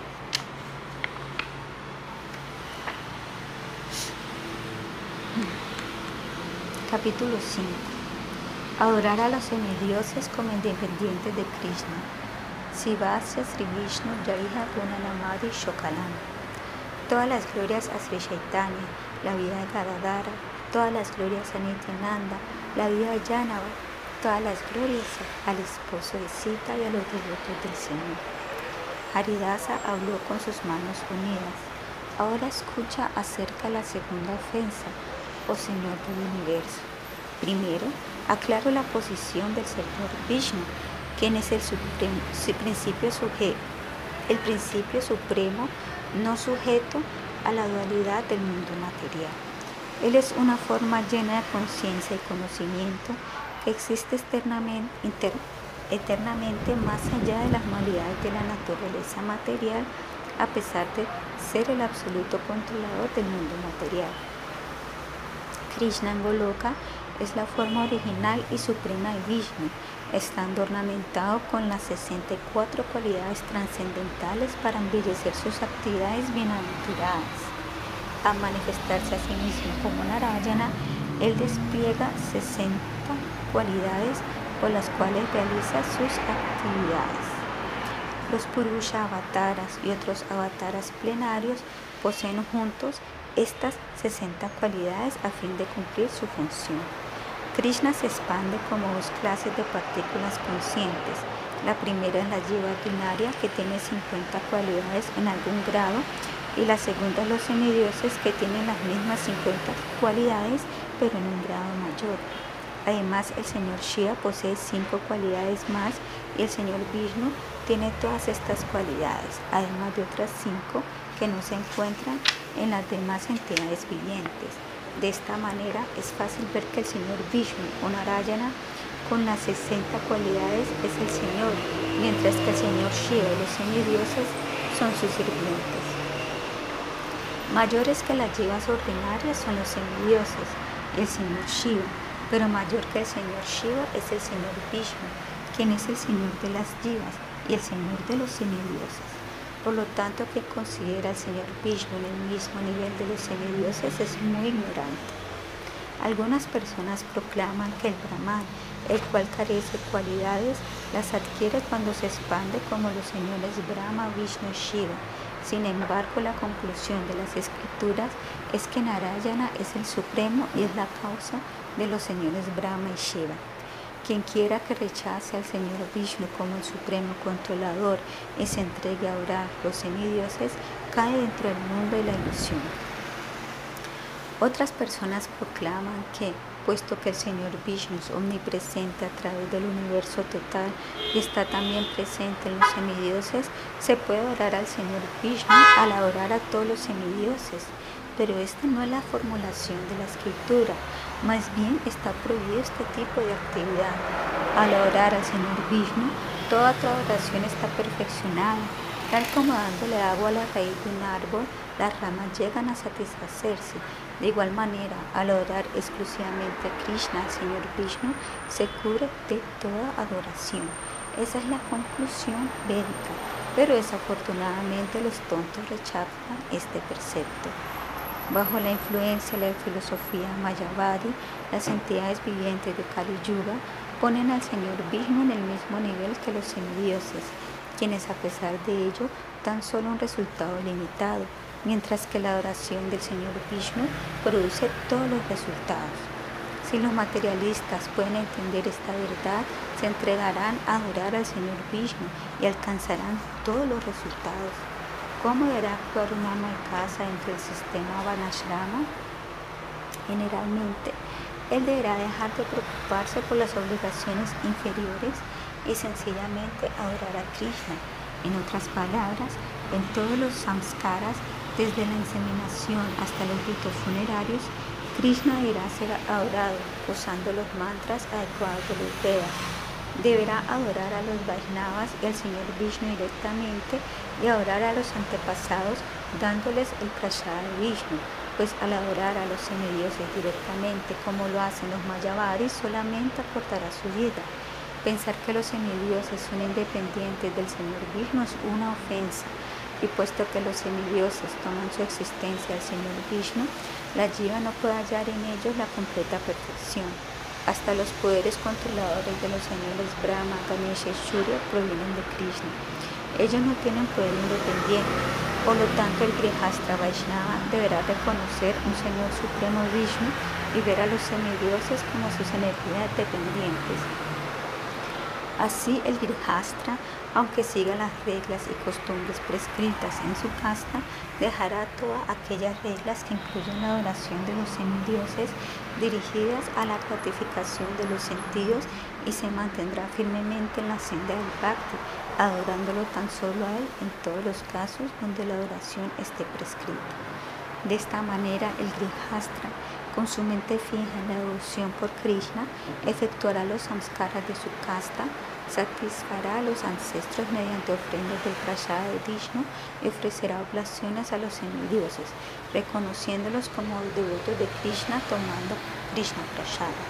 Él sabe que adorando a Krishna y al Vaishnava se alcanzan todos los resultados, por lo que él siempre canta el santo nombre, cuidándose de cometer las ofensas, tales como el segundo aparado.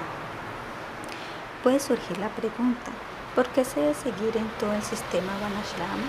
La respuesta es que todos deben seguir este sistema habiendo aceptado el cuerpo humano mediante este ordenamiento científico de la sociedad. Las masas de la gente pueden llegar a su plena capacidad según su naturaleza individual y gradualmente alcanzar la devoción por Krishna. Aquellos que están fuera del sistema Vanashrama deberán estar siempre dispuestos a dejar todos los malos hábitos y comenzar a practicar como suras. Eso debe ser el sendero que la sociedad civilizada emprenda en la vida. La oración de Krishna es una parte esencial del sistema Vanashrama. Si los, cuatro, si los cuatro Varnas realizan la vida de acuerdo con las reglas de su casta particular, pero no adoran a Krishna, entonces simplemente van al infierno. Particularmente el Gihastra debe seguir las reglas de su varna para desempeñar sus actividades mundanas de criar la familia y relacionarse con el resto de la sociedad. Pero al mismo tiempo, según sus medios, él debe adorar a Krishna y debe seguir y respetar esas reglas en tanto él no haya llegado a la plataforma en donde las reglas obstaculicen su progreso de adoración a Krishna. Esta es la plataforma técnicamente conocida como Bhava. En ese estado la jiva desarrolla el sadhana bhakti en el cual la inspiración para cumplir las actividades devocionales llega directamente el sabor experimentado por la jiva pura. Esta meta será con el tiempo cumplida por el Vihastra Vaishnava que acepta a Vishnu como el Supremo. Hay otra ofensa derivada de no aceptar al Señor Vishnu como el Supremo, el uno sin segundo, adulta tato siendo la Tatuata Vishnu por sus inconcebibles energías, por ese inherentemente nombre, fama y cualidades que no se pueden considerar separadas de él, pues al considerarse como diferentes del Señor es considerar al Señor y al nombre en un nivel material. Este concepto de dualidad es ofensivo. En el estado de Namavaya se sostiene este concepto inconscientemente por la falta de conocimiento o de fe, pero es imposible mantener este concepto en el estado de prema. Este anarta puede ser retirado por la misericordia de un guru fidedigno que guiará al practicante en sadhana bhakti para que el sudanama, el nombre puro, sea revelado. Mediante la especulación material, la guía puede generar este concepto de dualidad en el Señor y puede llegar a un ser hacer una grave ofensa difícil de retirar. Así, en el caso de los Mayadavis, sostener este concepto es una parada, pues los Mayadavis proclaman que el Brahman es la verdad suprema sin variedad, carácter o energía, sin forma o belleza, sin cambio de actividad, simplemente existencia pura. Para ellos el nombre y la forma de Vishnu son creaciones de Maya, la energía material de la ilusión. Cuando una persona puede vencer la ilusión, entonces Vishnu simplemente emerge en el Brahman, perdiendo la identidad en. Esto simplemente es lógica errada, basada en el ateísmo. Proclamar que la verdad absoluta carece las inconcebibles energías trascendentales o que es incapaz de poseer características es una locura. Puede haber una confusión respecto a que llamar verdad absoluta Brahma o Vishnu pero en cualquier caso la meta espiritual debe ser Dios con sus energías, personalidad. Esa es la conclusión védica. Realmente Vishnu tiene ambas características en sí mismo, Nirvishesha y Savisesha, sin variedad y con variedad. Esto es posible por el concebible poder de Dios, el Supremo Poderoso. Todos los opuestos son asimilados sin dificultad mediante este inconcebible poder. El Supremo puede existir con variedad, belleza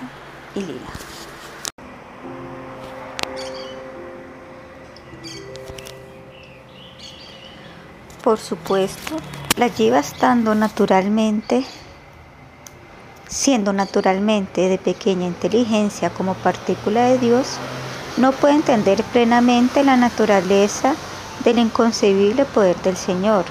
En el intento de establecer un concepto de la suprema verdad, por su propia inteligencia, la jiva se refugia en la lógica material y acepta las características secundarias del Señor, el Brahman, un estado de unidad y paz como el Supremo. Al rechazar los pies del loto del Señor Vishnu, quien es adorado por los seres superiores, los semidioses, y siendo luego ligado a un estado de Brahman, no se puede distinguir lo que es bueno o malo para su propio bienestar. Pero una persona que entiende que la verdad absoluta puede existir con forma y variedad en un estado trascendental puro, puede propiamente que Vishnu, su nombre y cualidades son todos uno e inseparables del Señor. Este concepto de Krishna con personalidad es conocimiento real y con esta comprensión la jiva puede entregarse a cantar el santo nombre sabiendo que es Krishna mismo. Así, debe evitar la ofensa de pensar que Vishnu y su nombre, su forma, etc., son diferentes y que las otras entidades vivientes, los semidioses, tienen existencia separada de Vishnu. Para resumir, quien quiera que se dedique solamente a Krishna, sencillamente adora a Krishna y deja toda otra adoración, no critica a los semidioses o a las escrituras que sustentan la adoración de los semidioses, pero respeta a los semidioses como sirvientes de Krishna. Algunas escrituras pueden afirmar que los semidioses son como supremos para establecer la creencia en las diferentes categorías de seres humanos a fin de elevarlos a través de la regulación hasta el punto de llegar a la fe en Krishna y en el Bhakti. El verdadero Vaishnava verá la función de los semidioses y sus respectivas escrituras desde una apropiada perspectiva. La crítica a los sirvientes de Krishna, los semidioses, también es ofensiva, puesto que el amo de casa tiene obligatoria adoración de los semidioses, según su casta, él adorará a los semidioses y antepasados, ofreciéndole los remanentes del Señor Krishna. Similarmente, cuando ese devoto ve el murti de un semidios, él hará respetos al semidios, viendo al semidios como un Vaishnava. Sin embargo, el devoto no aceptará los remanentes de prasada de ofrecimiento que un Mayavadi haya hecho a Vishnu. Como el canto y la adoración del Mayavadi son ofensivos, el Señor nunca acepta su ofrenda. Aceptar las ofrendas hechas directamente a los semidioses es también una ofensa a Vishnu y obstruye el sendero del servicio devocional puro, pero adorando a Krishna, el devoto real dará con respeto a los semidioses el prashada del Señor. Tal adoración y el recibir tal prashada no es ofensivo. De esta manera, el devoto evita la segunda ofensa al cantar del santo nombre y al continuar este proceso correctamente alcanza el amor por Dios. Si por accidente se le ocurriera a una jiva no aceptar a Vishnu como supremo, debería arrepentirse y refugiarse en Vishnu y cuidarse de no cometer la ofensa otra vez. Recordando a Krishna, recordando su nombre y cantando su nombre, la ofensa desaparecerá, ya que según las escrituras no hay prayashita, proceso reformatorio o expiación más efectivo que este. Esto porque el Señor es un océano de misericordia y un océano de indulgencia, así como el devoto también perdona las faltas pasadas. Haridas concluyó.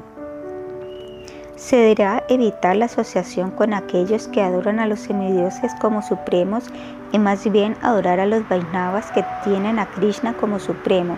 De esta manera se puede evitar la segunda ofensa. Para alguien que realice estas devociones a los pies de Haridas, la piedra de toque, el santo nombre, el nombre se convertirá en su propia vida y alma. Capítulo 6. Desatender al Guru. Guru Ravyakna. Todas las glorias a Panchatattva y a Shirada Madhava. Todas las glorias a Nadwipa, Braya, Yamuna y a los Vaishnavas. Haridasa dijo, oh Señor, ahora te diré cómo ocurre la tercera ofensa y de acuerdo con tu orden describiré en detalle todas las ofensas que ocurren por desobedecer al Guru. Habiendo estado errante, cuerpo tras cuerpo, en 8.400.000 especies de vida, mediante la actividad piadosa no intencional, la Y obtiene un cuerpo humano. El cuerpo humano es una rara oportunidad porque solamente en esta forma la entidad viviente puede desarrollar apropiadamente el servicio devocional. Como un semidios, se tiene la tendencia a disfrutar y como un animal inferior, no hay la capacidad para el conocimiento, pero en la forma humana la entidad viviente puede progresar de vuelta a su posición constitucional con Krishna. Por lo tanto, si no procura alcanzar a Krishna en este cuerpo temporal, uno morirá y obtendrá algún otro cuerpo perdiendo la oportunidad de escapar de la prisión material. La persona inteligente, habiendo tomado nacimiento humano en este mundo, se refugiará en un maestro espiritual quien actuará como un capitán para guiar la lleva sobre el océano de la naturaleza material con las instrucciones del Bhakti Yoga. Esa es la importancia del Guru. Es necesario aproximarse al Guru calificado, quien es un devoto de Krishna y ha dominado los sentidos, e inquirir sumisamente de él. Estando satisfecho con sus respuestas, la lleva recibe iniciación de él y así cruza sobre el océano material. Teniendo la atracción por Krishna, dejará la lógica material inútil, se refugiará en el conocimiento superior y recibirá iniciación mántrica del maestro espiritual. El Gihastra debe aceptar al Guru, pero permanecerá en sus deberes de Varnashrama. Si un brahmana es un devoto de Krishna, puede servir como guru para los varnas, pero si no hay una persona de nacimiento brahmana, la jiva puede recibir la iniciación de un guru de otro varna. Si hay una elección, el Gihastra debe escoger el guru fidedigno de casta superior, pero en cualquier caso, la mejor calificación por la cual juzgar quién es un guru fidedigno conveniente es cuánto sabe el guru acerca de Krishna. Él puede ser brahmana o sudra, amo de casa o sanyasa, pero no hay ninguna diferencia en la capacidad del guru para liberar a la jiva.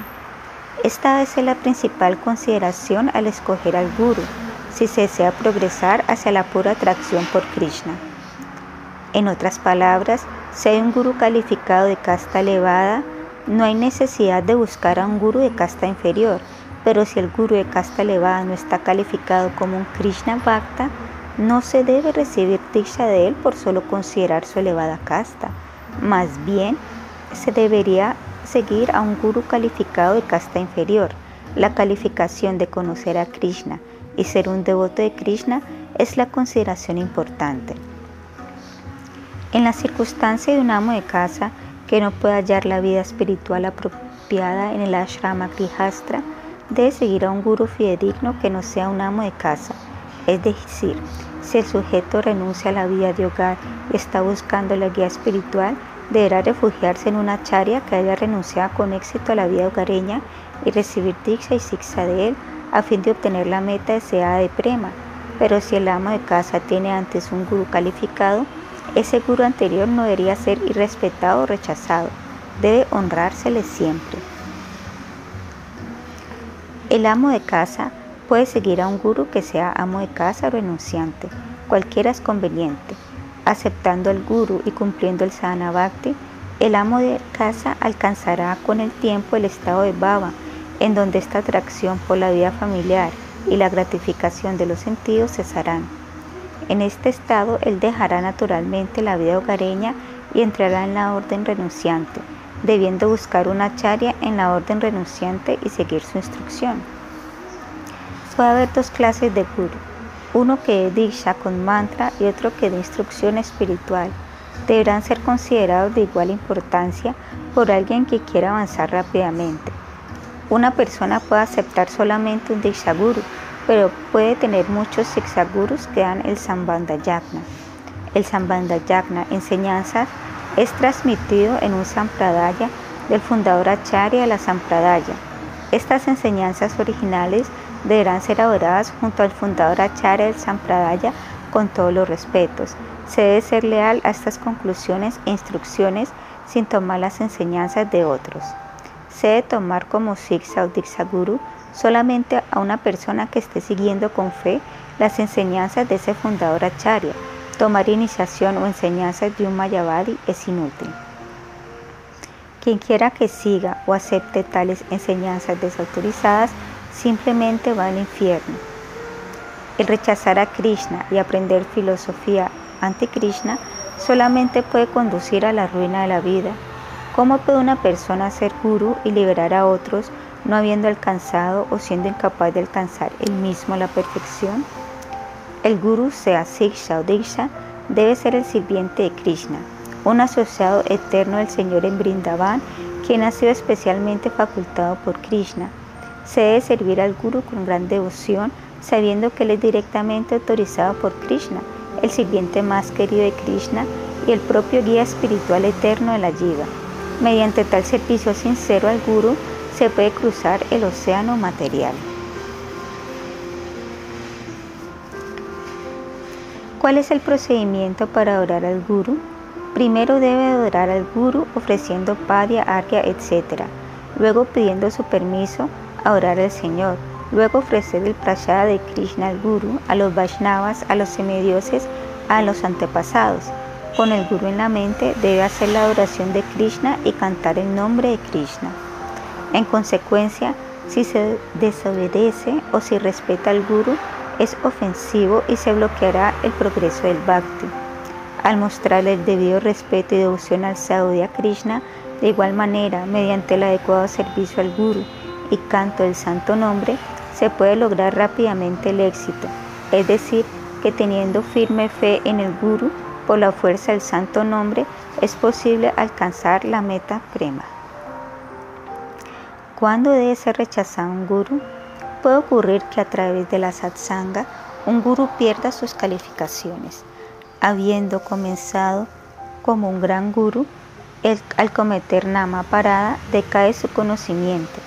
Al ofender a otros Vaishnavas desaparece el sabor por el nombre y gradualmente cae bajo el control de la riqueza en las mujeres. Tal guru debe ser rechazado y por la misericordia de Krishna el discípulo obtendrá un nuevo guru fidedigno y emprenderá nuevamente el canto del santo nombre.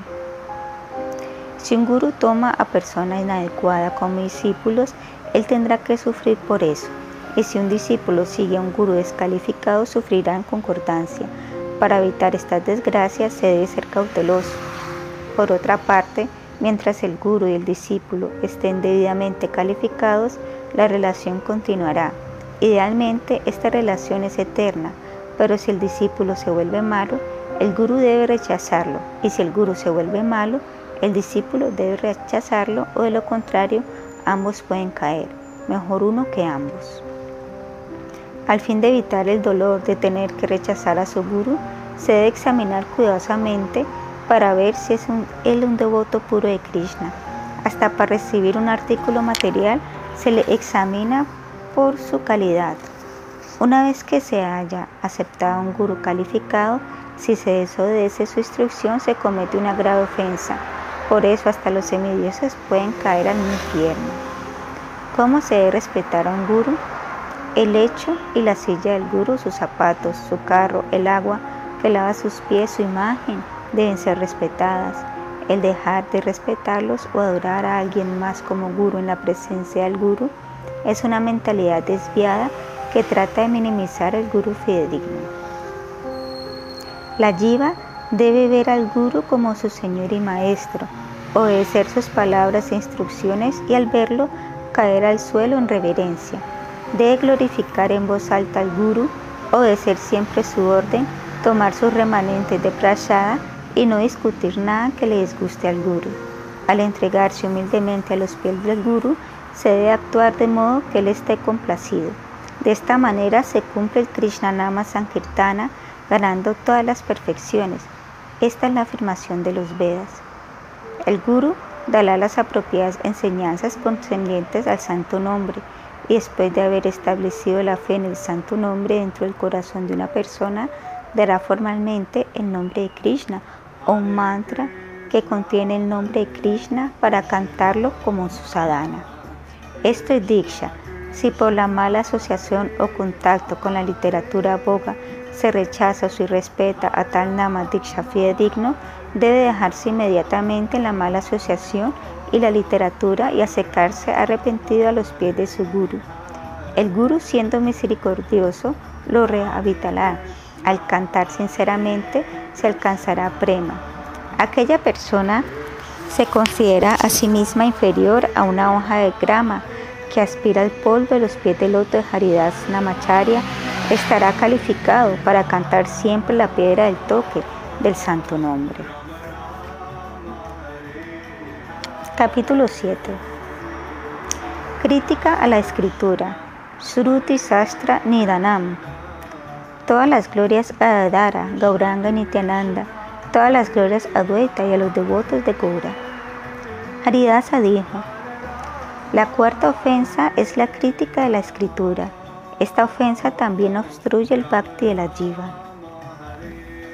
Escritura significa los cuatro Vedas, los Upanishad y los Puranas, los cuales, habiendo emanado de la respiración de Krishna, constituyen el perfecto conocimiento y la autoridad.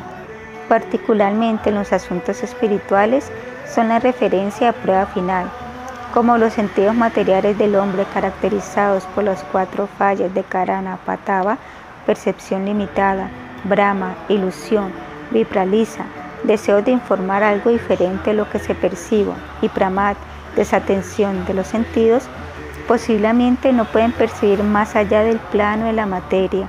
El reino espiritual sería inaccesible sin la ayuda de Krishna. Por lo tanto, más allá de las cuatro fallas de los sentidos, Krishna ha dado los cuatro Vedas y tan solo por esto el hombre puede progresar hacia la meta espiritual. ¿Cuál es el contenido de las escrituras? El hombre sabio comprende que karma y yagna son secundarios e indignos en tantos procesos independientes y que el sendero del bhakti es la esencia. Los Vedas se sustentan como la guía autorizada y referencial, pranama, y comprueban nueve diferentes temas que se pueden calificar en, la en el Sambandha, Avideya y Prayoyana. Por estos diez principios, la autoridad védica y los nueve temas que los Vedas prueban, la ignorancia es destruida y el conocimiento trascendental es revelado. Estos nueve principios pueden ser resumidos como de la firma siguiente. 1. Hay un Señor Supremo, Vishnu. 2. El Señor es el poseedor de todas las energías. 3. Krishna es la fuente de todas las razas y está situado en su Dama eternamente, dando gozo a todas las yivas. 4. Las yivas son partículas del Señor, ilimitadas en número, infinitesimales en tamaño, pero conscientes. 5. Algunas yivas están eternamente ligadas a los universos materiales atraídos por el placer ilusorio. 6. Algunas jivas están eternamente liberadas y adorando a Krishna y residen con él como asociados en el cielo espiritual experimentando prema. 7. Krishna existe en sus energías, la energía material, la energía de la jiva y la energía espiritual en un estado simultáneo de identidad y diferenciación, permitiendo que todas permanezcan incluso solas debido a su inconcebible poder, Ashinta Veda Veda Tatua. 8. El proceso específicamente mencionado, Avideya, en los Vedas para la Jiva es el proceso no núcleo 9 del servicio devocional dividido en Vaidhi y Ragavakti. 9. De los nueve procesos, el cantar y el escuchar el santo nombre son los principales medios. Por esa razón, el canto de Om es glorificado en los Vedas. La meta final, la plataforma constitucional prayoyana de las Jivas, es la actividad del bhakti puro o prema. Esto es logrado por la misericordia de Krishna. Estos son los principios básicos para la guía de las jivas que son denotadas por los Vedas. Criticar los Vedas es una ofensa al santo nombre. Las personas que cometen tal ofensa es un ruin pecado. En la historia de la India hay seis personalidades que inventaron teorías y por sus invenciones atrajeron un mal final. Jaimini, aunque proclama seguir los Vedas, no reconoce al Señor Supremo y recomienda Karmakanda, actividades independientes de la adoración a Dios. Kapila, por confusión, piensa que el Señor es imperfecto y recomienda el proceso de yoga sin entender su meta. Los Jainas, refugiándose en la filosofía de que todo es ilusión, predican contra el Veda. El ateo Charvaka no tenía respeto por el conocimiento védico y similarmente el budista Gautama no adora al Señor, sino que en cambio piensa en términos de los seres humanos. Todas estas filosofías están contra los Vedas, a veces directamente y a veces ocultas. Por lo tanto, el hombre sabio, sabiendo que la fe en estas filosofías lo hace a un ofensor, las evita totalmente otra filosofía a ser evitada es la de los mayavadis. Sus escrituras no son genuinas, sino distorsiones del significado de los Vedas. Realmente son budismo encubierto y su finalidad es desviar a los tontos en Kali Yuga. El señor Shiva, por orden del Señor, apareció en una familia brahmana y se hizo acharya. Y como Yaimini, tomando la autoridad de los Vedas, targiversó el significado para ilusionar al mundo. Haciendo esto, siguió la doctrina budista de la ilusión y trató de ilusionar al mundo, encubrió el significado directo de los Vedas y el proceso del Bhakti. Así se la lleva acepta cualquiera de estas filosofías, no hay lugar para el Bhakti real. Si se sigue el santo nombre junto con estas filosofías, se estará cometiendo una grave ofensa contra el nombre y simplemente atraerá su propio fin. Si la jiva puede aceptar el significado directo de los Vedas, el sendero del Bhakti puro será recompensada con la dulzura del prema, pero si sigue el significado indirecto de las interpretaciones metafóricas como el significado real, no podrá llegar a la verdad y morirá por su ofensa a Krishna. El principal sonido en los Vedas es Om, que es un nombre de Krishna, y cantando el nombre uno puede alcanzar la meta de la vida. Este nombre es utilizado por los devotos de la Sri Srampradaya. Los Vedas establecen que el santo nombre es la forma espiritual del Señor en el mundo material y es tan poderoso que hasta la influencia tenue del nombre puede atraer la perfección. Este es el significado ya que los Vedas enseñan el canto del nombre como el principal proceso. Criticar los Vedas es criticar el nombre. Eso es ofensivo. Los devotos, sin embargo, se refugian en los Vedas y cantando el nombre alcanzan el néctar del nombre. Los Vedas dicen, solo canta el nombre del Señor y por eso recibirá la forma suprema de amor y bendición. Hasta en el cielo espiritual las grandes personalidades cantan el santo nombre. Es desafortunado que en Kali Yuga aún las así llamadas grandes personalidades eviten a la suprema personalidad de Krishna y su nectario nombre, y en cambio adoren la energía de la ilusión Mayadevi. Por refugiarse en el Tantra tamásico, critican la autoridad védica, ansiosos de carne e intoxicaciones, llevando una vida corrupta contra el Dharma estas personas se matan a sí mismas. Ellos no siguen el nombre de Krishna, ni tampoco logran el eterno Dama de Brindavana. Mayadevi da a los ateos la felicidad mundana o el castigo según sus actividades, pero a alguien que sirve a los devotos, ella le da el refugio de los pies del loto de Krishna. Siendo sirviente de Krishna, Mayadevi castiga a las almas equivocadas y les da solamente la felicidad ilusoria a aquellos que la adoran. Pero si el ser humano adora a Krishna y su nombre, ella le ayuda a vencer el océano material. Si por desgracia la jiva llega a cometer sruti ninda, se debe arrepentir y ofrecer sus respetos a las escrituras con atención. Se debe ofrecer flores y hojas de tulasi al Bhagavatam y a los Vedas. El Sriman Bhagavatam, siendo la esencia de los Vedas y una encarnación de Krishna, otorgará una misericordia ilimitada. Haridasa dijo, día y noche estoy inmerso en este océano de néctar del santo nombre, habiendo abandonado la ofensa de criticar la escritura. Quien quiera que aspire el polvo de los pies de Haridasa está calificado para usar sobre su cuello el rubí de la piedra del toque del santo nombre.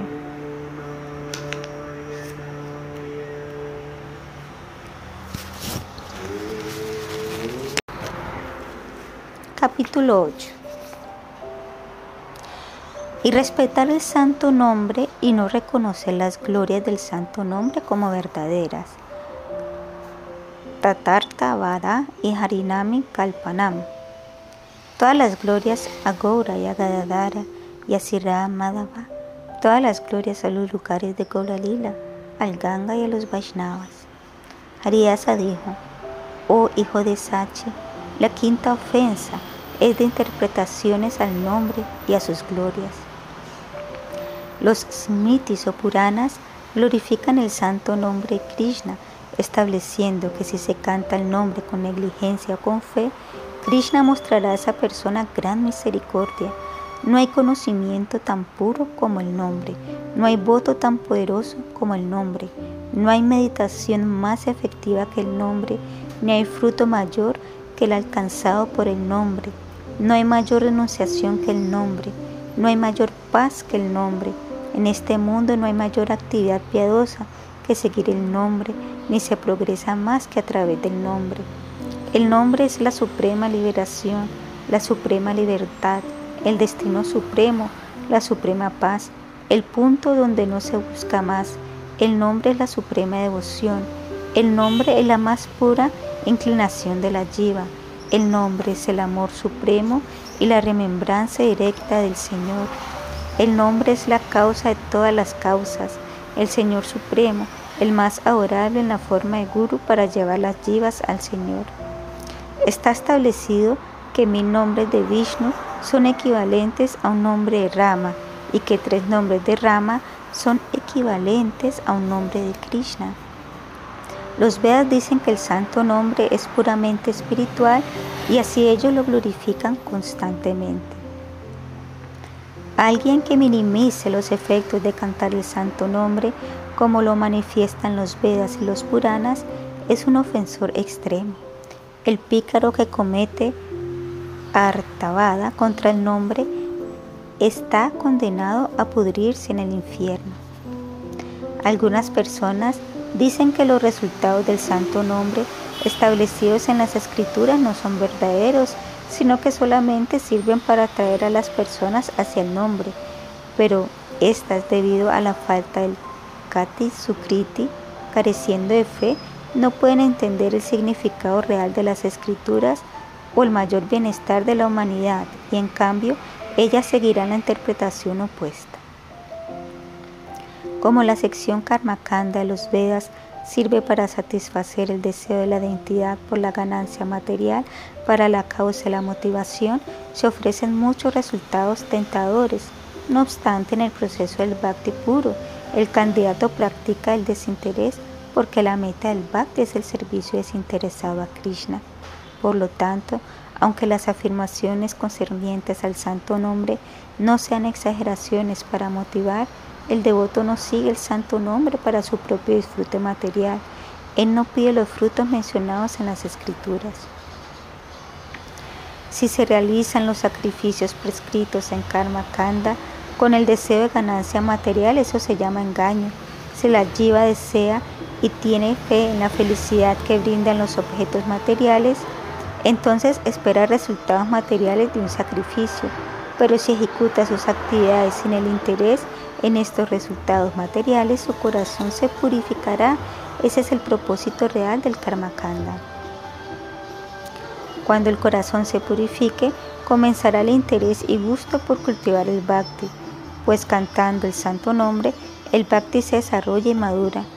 Así puede verse que el resultado final del Karma Kanda es llegar a saborear el santo nombre, al menos si aquellas actividades se cumplen debidamente.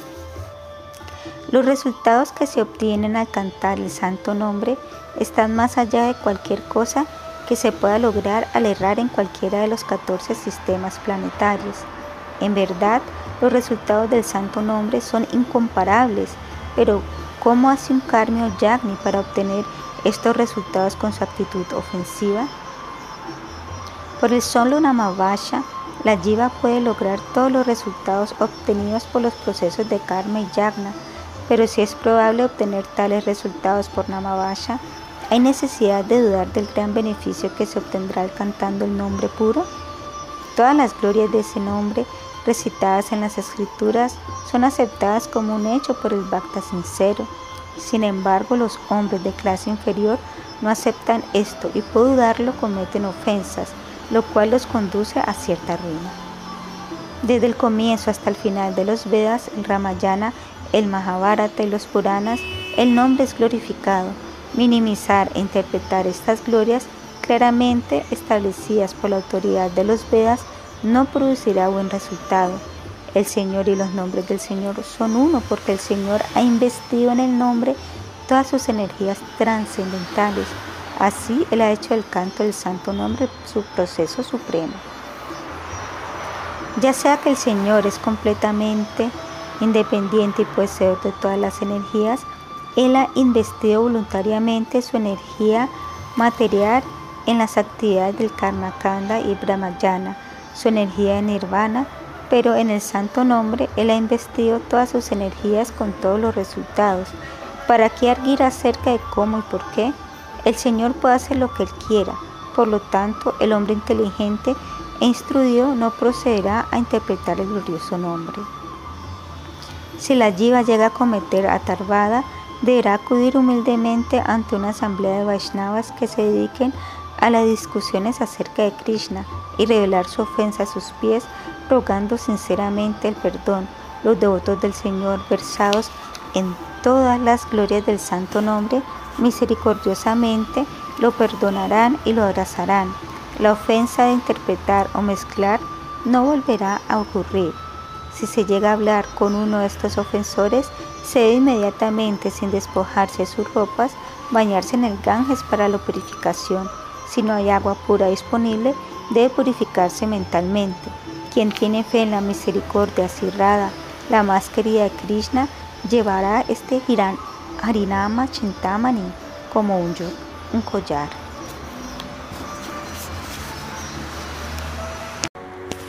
Capítulo 9 Cometer pecados al amparo del santo nombre. Nama Bala Yashahi Papa Budir. Todas las glorias a Gaura y Gadadara, a Yanava y a Nityananda. Todas las glorias a Sita y a Dueta y a todos los devotos. Haridas habló sobre el poder del nombre para erradicar las actividades pecaminosas. Selajiva se refugia en el nombre puro, que es el Shuddhasattva trascendental y puro en todos los momentos. Rápidamente todos los anartas, incluyendo la debilidad del corazón, se irán. Cuando el sujeto llega a estar fijo en el santo nombre, no pensará más en cometer pecado y los efectos de pasados pecados no le influirán más. Esto se debe a la purificación del corazón. El pecado puede ser analizado en tres estados. Un acto pecaminoso es el estado final. Esto es causado por una semilla de pecado o un deseo de pecado, el cual se originó en la ignorancia, la causa raíz. Los tres son considerados como causa del sufrimiento de la jiva. Sin embargo, Krishna es misericordioso, siempre velando por el bienestar de sus partes y porciones. No siendo capaz de tolerar los sufrimientos de las jivas, él siempre trata de ayudarles y así mediante el proceso del bhakti, la sed por el estímulo material, la lujuria de los sentidos abandona el corazón. La jiva es capaz entonces de ver con desprecio el esfuerzo de adquirir una bella mujer o riquezas. El individuo vive satisfecho con su servicio constitucional al Señor. El devoto acepta todo lo favorable al desarrollo del bhakti y rechaza todo lo desfavorable al bhakti.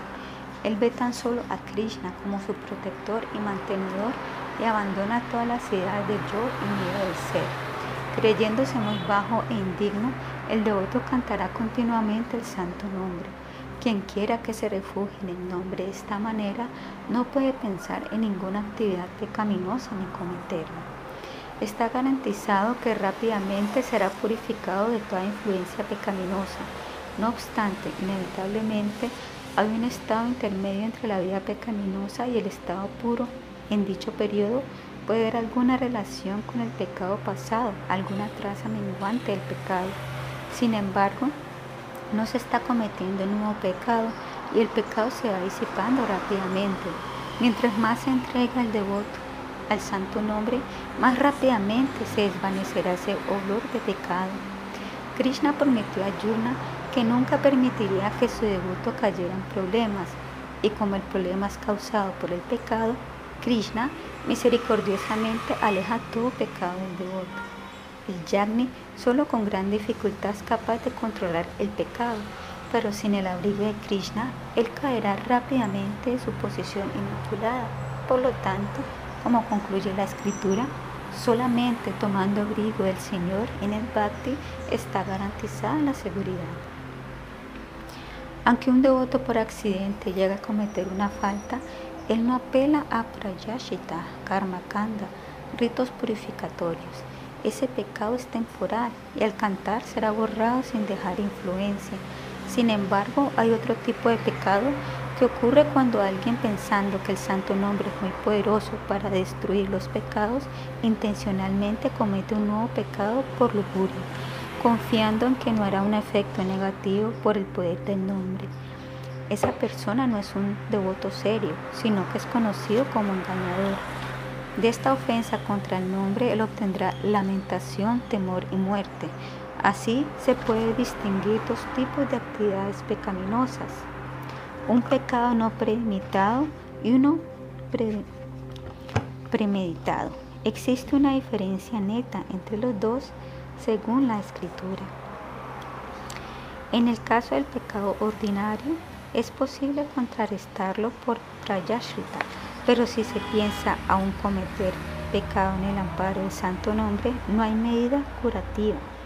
Tan grave es la ofensa que ni siquiera las incontables torturas de los sirvientes de Maharaj pueden liberar a la jiva de tal ofensa.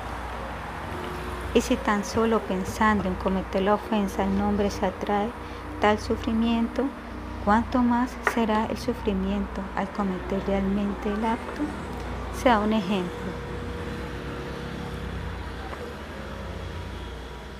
La escritura dice que el santo nombre retira los efectos de más pecados de los que se puedan cometer en 10 millones de vidas. En incontables pasajes, las escrituras establecen que por el Namavaya los cinco tipos de pecado, aún el más grande pecado, puede ser borrado. Pero una persona de mentalidad engañadora escuche esta información deseará con motivación insana comenzar a cantar el santo nombre Así como una persona puede dejar el trabajo regular como difícil y tomar la vestidura de un renunciante, pero continúa asociándose con mujeres y adquiriendo riqueza para la gratificación de los sentidos.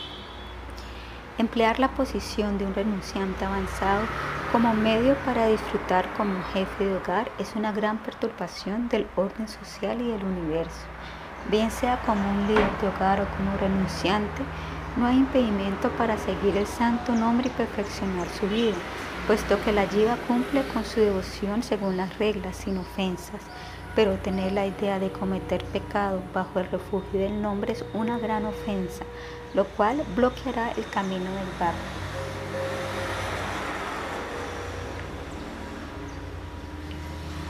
Alguien que se halla en el estado de Namavaya por la mala asociación está en peligro de cometer esta ofensa pero alguien que tenga sudanama no comete esta parada.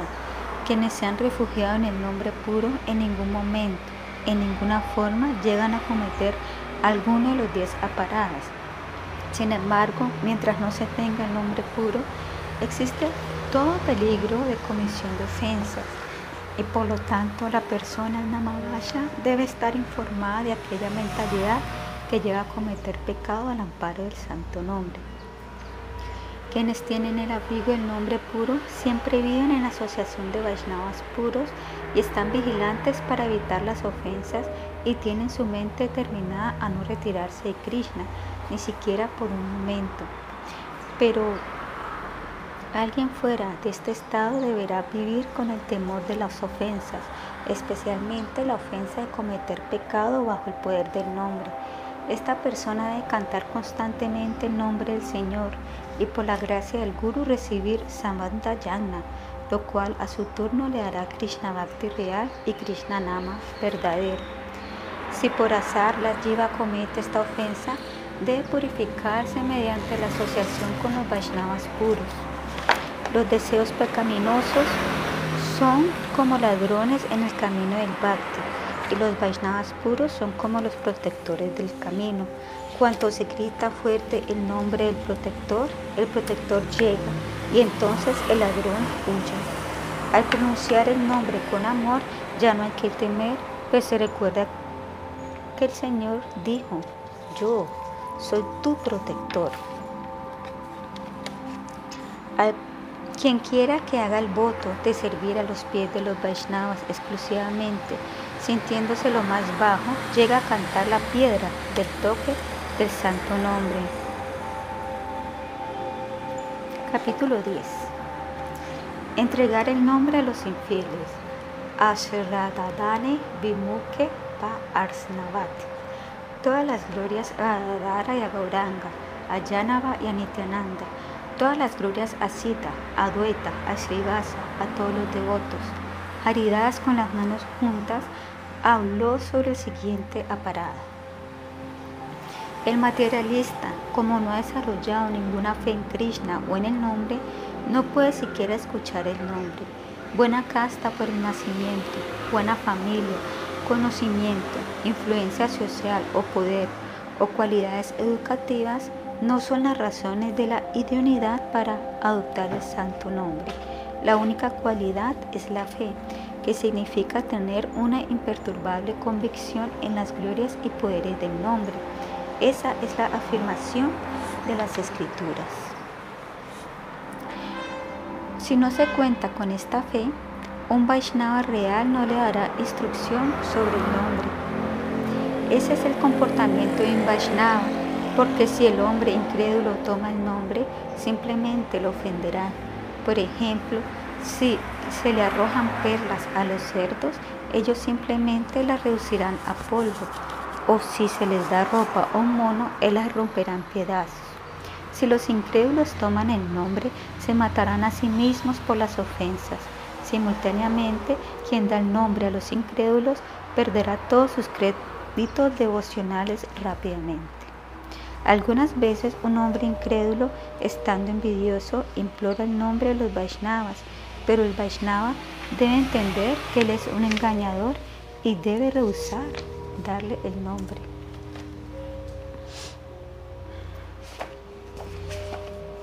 Para tener fe en el nombre hay que dejar la mentalidad engañadora y el deseo de posición y fama. El engañador piensa, tomando el nombre ya no tengo más temor a cometer actividades pecaminosas haciendo mi Vaishnava, todos me rendirán dandavats y puedo lograr toda clase de servicio a los demás. Cualquier posición que yo haya perdido por mis malas actividades anteriores, puedo recuperarla cantando yapas. Mediante este proceso, puedo llegar a ser muy feliz en el mundo. Esta es la mentalidad del engañador, pero para estar calificado para el nombre se debe abandonar esta actitud. Cuando la persona haya llegado a tener fe en el nombre, sin esfuerzo lo recibirá y por la influencia del nombre cruzará el océano de la existencia material, pero mientras no tenga fe, no tiene calificación o capacidad. Se debe dejar entonces el deseo de posición en el mundo material y volverse humilde, escuchando las glorias del nombre procedentes de las escrituras y los Vaishnavas. Si el guru da el nombre a un incrédulo por el deseo de riqueza, posesiones materiales, por esa ofensa al nombre, el guru irá al infierno. Si por desgracia o por accidente un guru da el nombre y las instrucciones a una persona incrédula, debe tener gran temor y confesar ante una asamblea de Vaishnavas y abandonar ese discípulo. Si el guru no hace esto, él mismo por la ofensa quedará desprovisto de bhakti, indigno y errante en la ilusión. El Señor Chaitanya ordenó dar la instrucción del nombre en todas partes, pero eso significa los fieles, y por ello la perfección, será alcanzada. Se puede adquirir la fe con el Sankirtana en voz alta, y cuando la jiva alcance la fe, buscará un guru fidedigno del guru, el el fiel tomará el santo nombre y luego alcanzará fácilmente prema. Cuando los ladrones, prostitutas y pícaros estén dispuestos a dejar su mentalidad pecaminosa, entonces se cultivará la fe en ellos y cuando la fe se haga fuerte se les dará las instrucciones sobre el santo nombre. De esta manera el nombre puede ser difundido por todas partes. Si no se toma estas precauciones, será al infierno, culpable a parada. Si el discípulo comete ofensa, el guru tiene que sufrir en su progreso devocional. En estas circunstancias, tanto el guru como el discípulo irán al infierno. El Señor Chaitanya, siendo muy misericordioso, les dio primero la fe a Yagai y Madai y luego les dio el nombre. Tan maravillosa es la personalidad del Señor que creó la fe en todos los hombres el Vaishnava tratará de seguir estos pasos. Capítulo 11. Considerar que el nombre es equivalente a las actividades piadosas materialistas. Brata Tyaga Hutadi Sarva Shura Kriya Samyam Api Pramadaha. Todas las glorias a Gaurachandra y a la batalla del santo nombre. Todas las glorias al santo nombre, la verdad suprema.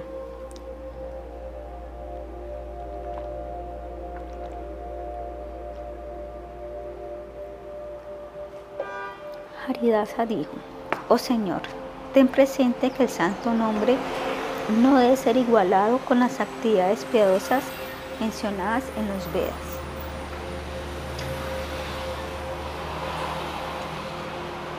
Krishna, hay que conocer la identidad del nombre. Krishna es el sol espiritual, perfecto, consciente e inconcebiblemente maravilloso. Así todas las diversas formas del Señor pueden ser similares y plenamente espirituales, así como su nombre, Dama y Lila. A diferencia de los objetos y nombres materiales, los principales nombres del Señor no son diferentes del Señor. Cuando el devoto canta el nombre, ese nombre está llegando directamente del nivel espiritual, de coloca al alma, del alma al cuerpo, en donde baila en la lengua de los devotos en su mente. Si se toma el nombre con esta concepción, entonces se tiene el nombre real del Señor con todo su poder, pero tomar el nombre como un objeto material conduce al dolor. Por supuesto, en la escritura hay varios métodos mencionados según la cualidad personal para llegar al Señor. Los hombres que solo piensan en términos materialistas de tiempo limitado y objetos tangibles por miedo emprenden la actividad religiosa. Realmente el Señor es el único alivio del temor, porque tomando sus pies de loto se puede cruzar el océano material.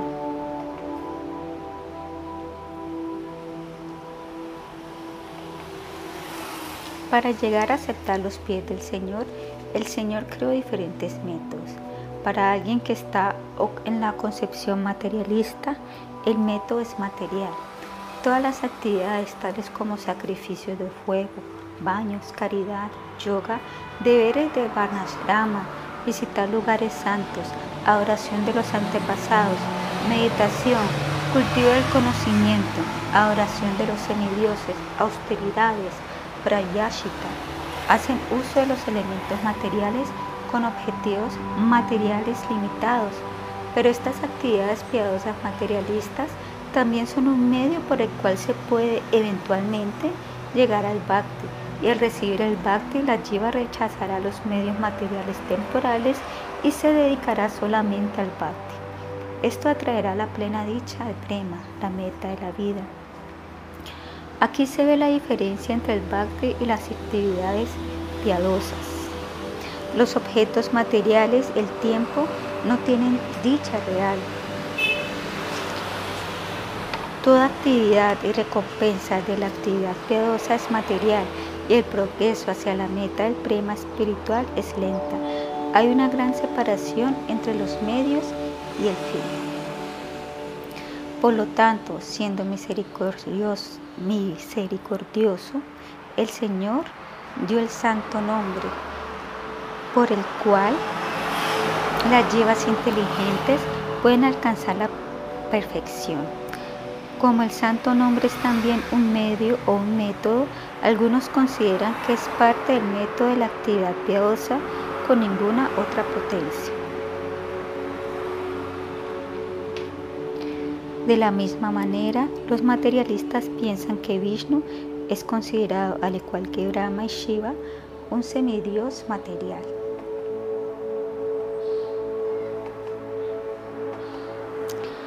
Aunque el nombre es trascendental, sin matiz material, la lleva cubierta por el materialismo, le da al nombre una posición material, como una actividad piadosa. Este es un ofensivo al nombre y un obstáculo para el bhakti. En verdad, el nombre es el fin, la meta, llena de dicha espiritual, la perfección, y además él apareció en el mundo como el medio para que la lleva llegue a este fin. Así el nombre es el medio de purificación y el fin prema. Según la cualidad personal, el nombre puede estar actuando como un medio o como un fin.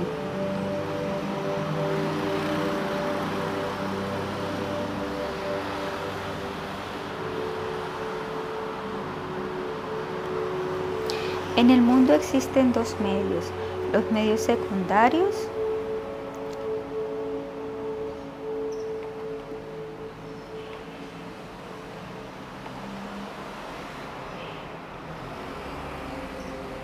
o indirectos de purificación, es decir, las actividades piadosas y el medio principal, el santo nombre.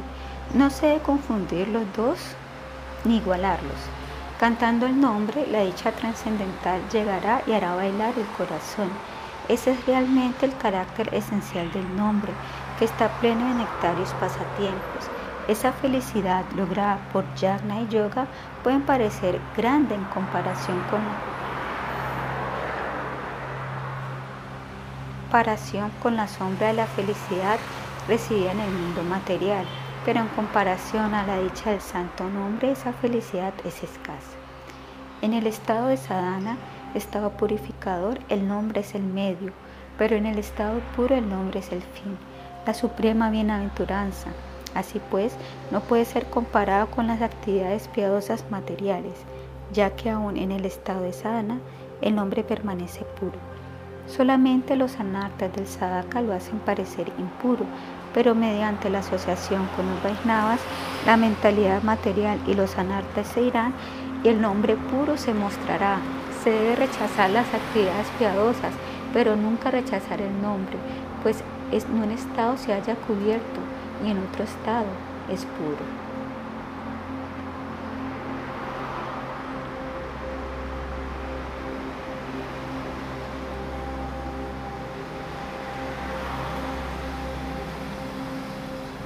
Por la misericordia del Guru, el nombre es revelado. Si falla, si falta este conocimiento en el estado de sadhana, entonces el individuo se vuelve ofensor. Pero al tener fe en que el nombre es supremo, sin igual, entonces el nombre puro será revelado rápidamente junto a la dicha completa y el néctar.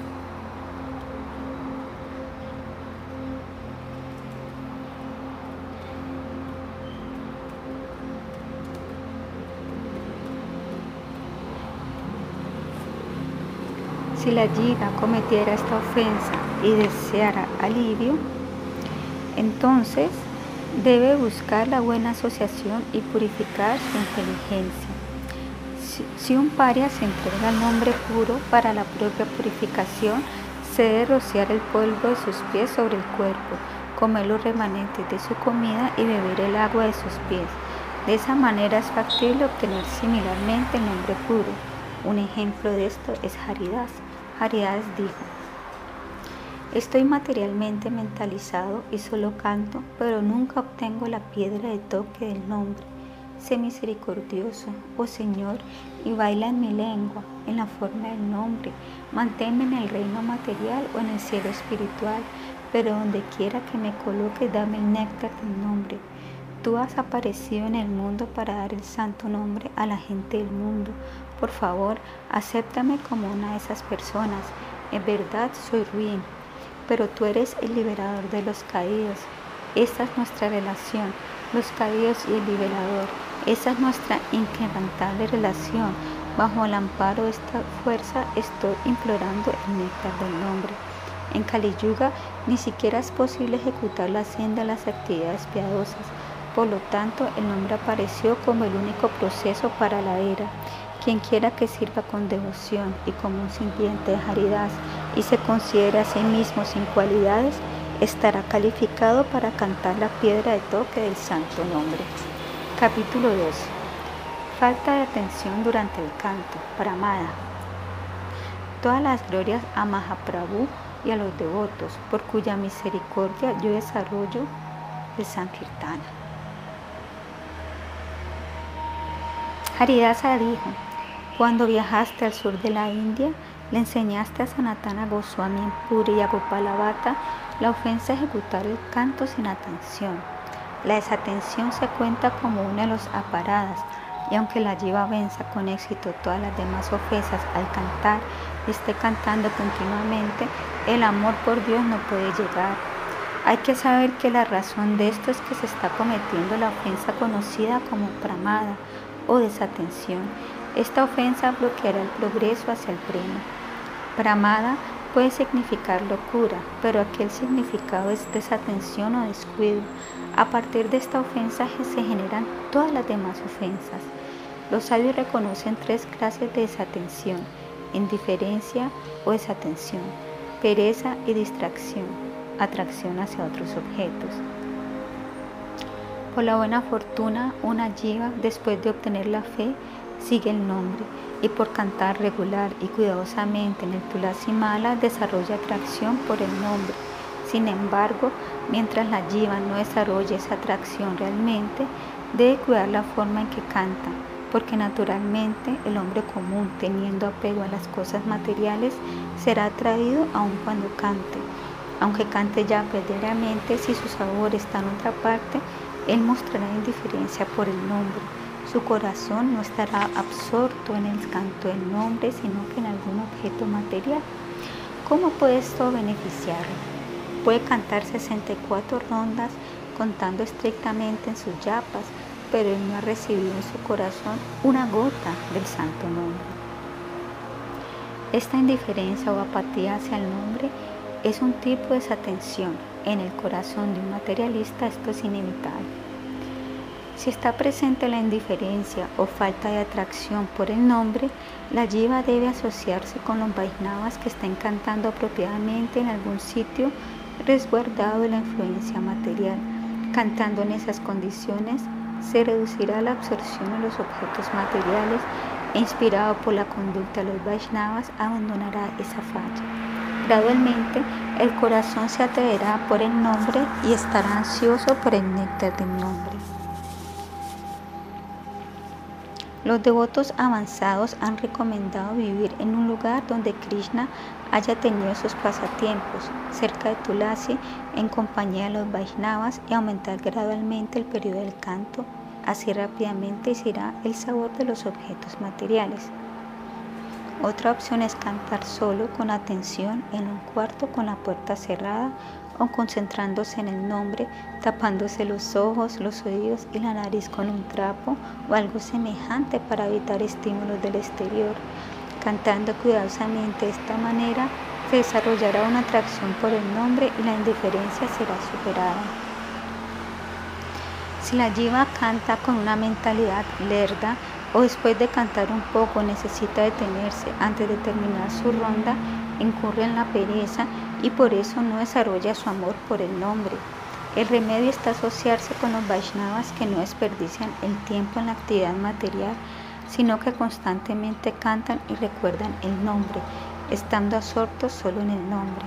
Al seguir sus pasos y ver cómo el verdadero Vaishnava sadhu no desperdicia el tiempo en propósitos inútiles, se desarrollará un gusto para hacer otro tanto. Pensará, si puedo cantar y recordar el nombre como ellos, será muy bueno. Por esto el entusiasmo vendrá a la mente perezosa, vencerá la ofensa de pereza o inercia y aumentará el canto cada día. Por este anhelo en las rondas y por la misericordia de los devotos, se irá rápidamente la ofensa de la inercia. Debe procurarse eliminar el tercer tipo de desatención, la distracción, de la cual nacen todos los demás tipos de desatención. Esta falla reside en la atracción por las mujeres o por los hombres en el caso de las mujeres, la riqueza, el éxito material o el triunfo, el deseo de prestigio o de propensión a engañar. Si se tiene atracción en cualquiera de estas categorías, naturalmente se estará desatento del nombre, ante lo cual se debe procurar errar tales fijaciones, siguiendo el apropiado comportamiento Vaishnava. En los días de Kadasi y días de aparición, se debe dejar de pensar en comer y cantar en la compañía de los devotos, todo el día, toda la noche. De esta manera, se dedicará gozosamente a las actividades devocionales, escuchando sobre las escrituras del Señor en compañía de los sirvientes del Señor en el Dama del Señor la porción del Bhakti de la mente aumentará gradualmente y la mente se regocijará al escuchar temas acerca de Krishna. El sabor más elevado vendrá y será el sabor inferior. Al escuchar las canciones de Krishna de boca de los devotos puros, los oídos y la mente saborearán el néctar real. De esta manera, el deseo por los buenos objetos materiales desaparecerá, desaparecerá y el corazón estará constantemente fijo y atraído hacia el canto del Señor. Evitando la ofensa y la distracción, la jiva podrá gratificarse en el néctar del nombre. Así, el devoto nunca debe estar desatento a su número de rondas prescritos diariamente. Esto se debe notar día a día. Cuando se cantan estas rondas prescritas, deben evitarse los diferentes tipos de desatención y dejar el deseo de aumentar el número de rondas por no estar atento ni concentrarse, primeramente en lo que se puede manejar. Por lo tanto, el devoto comienza por cantar con plena concentración en un lugar pacífico durante un corto tiempo. Él siempre rogará al Señor poder cantar rondas claras, cuidadosas, con la mente fija en Krishna, ya que por cuenta propia, ya que por cuenta propia nadie puede realizar nada, la gracia de Krishna es necesaria para cruzar el océano de la existencia material, por lo que con ansiedad en el corazón se debe implorar la misericordia y Krishna, siendo por completo misericordioso, dará ayuda. Quien no se esfuerce por esa misericordia es muy desafortunado. Aquella persona que ha alcanzado el ornamento de la piedra de toque del santo nombre también aspira a los pies de Haridasa Satakunda.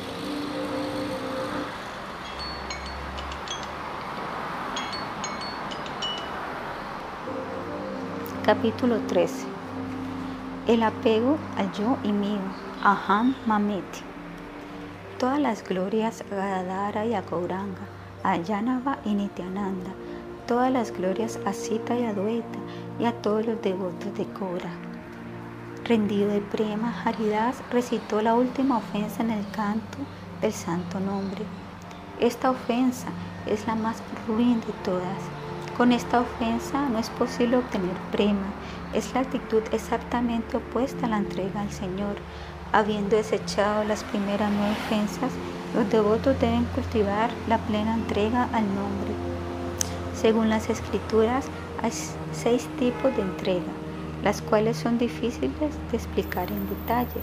En resumen, son como sigue. 1. Aceptar todo lo favorable para el servicio del Señor. 2 Rechazar todo lo desfavorable para el servicio del Señor. 3. Tener fe en Krishna como nuestro protector. 4. Saber que Krishna es nuestro protector y sustentador. 5.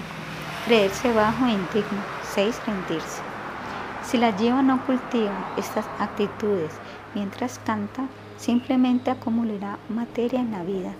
Debe aceptar con deleite en la vida aquellas cosas que siempre ayudan a incrementar la devoción rechazando con disgustos las cosas que obstaculizan la devoción. Debe creerse, debe, creerse que de nadie más sino de Krishna se depende y que solo Krishna es el mantenedor. También sentirse muy bajo y descalificado, sin posesiones, pues como eterno sirviente de Krishna debe existir el anhelo de hacer cualquier cosa que Krishna desee. Creerse el creador, el dador, el protector, poseedor de un cuerpo y una casa, descendencia y esposa. Sentirse un brahmana o sudra, esposo o esposa, rey o ciudadano. Todo esto se ha de rechazar.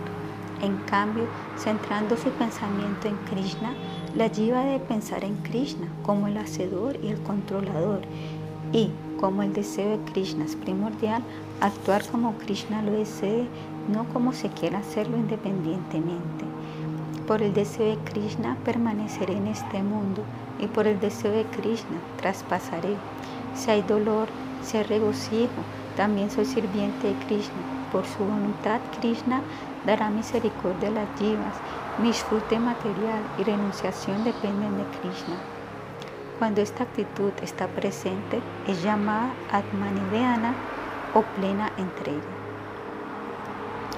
Cuando estas seis clases de Saranagati, rendición, no están presentes en un individuo, él está poseído de la ilusión de yo y mío. Tal persona es considerada un pícaro ruin porque está creyendo que es el creador, que el mundo es suyo, que es el creador de su destino y el disfrutador de los frutos de sus actividades que es su propio protector y mantenedor, que estos son esposa, hermanos, hijos, hijas, y que por su propio esfuerzo podrá alcanzar toda la perfección y gloria. Tal gente está orgullosa del poder de su conocimiento, no considerando el controlador del Señor, el control del Señor, creen que su propio cerebro puede aumentar y expandir las artes y la ciencia. Estas personas si pueden escuchar las glorias del nombre, no las creen, o si cantan el nombre de Krishna por costumbre social. Siendo hipócritas y engañadores, pueden cantar el nombre en Hela Namavasha, pero nunca obtendrán premio. Esta ofensa se debe estar fuertemente ligada a Maya y la liberación es muy difícil. Sin embargo, se aprecia que hay algunas personas que tomando el nombre y alcanzando el nivel de Sudabhakti han dejado el apego material por completo y humildemente adoran los pies del loto de Krishna y cantan su nombre. La jiva debe buscar este tipo de personas, asociarse con ellas y servirles con el deseo de dejar el apego material. Gradualmente tal jiva llegará a estar fija en el nombre y el yo mío se irá cuando trascienda el apego a Maya. Al abandonar la falsa mentalidad, se cultivará la entrega total, la posición constitucional de la jiva y la naturaleza propia del bhakti. Así se puede lograr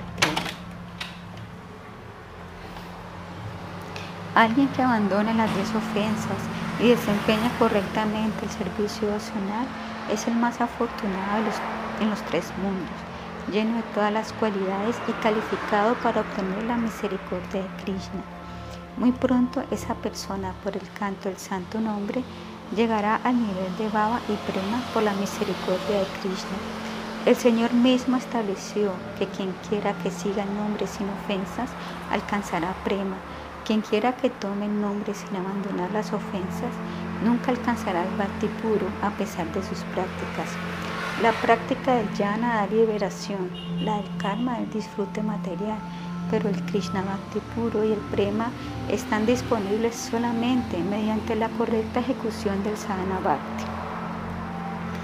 Como la liberación y el disfrute material son ambos insatisfactorios y como el Bhakti es la única solución, la liberación real para la gloria de la Jiva, la Jiva debe obtener Bhakti mediante la correcta ejecución del Sadhana Bhakti, libre de ofensas. El rastreador de Bhakti producirá rápidamente el fruto del prema. Realizar el sadhana cuidadosamente significa hacerlo sin ofensas.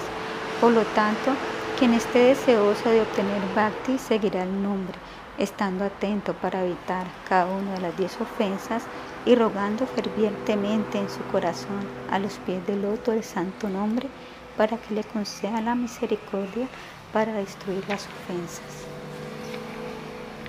Nadie puede ser liberado de las ofensas al nombre mediante prayashita o actividades piadosas, sino refugiándose nuevamente en el nombre. Al cantar día y noche, sintiéndose arrepentido, las ofensas irán y el fruto del nombre llegará. Se obtendrá el Shudanama, luego el Bhavanama y entonces el Premanama.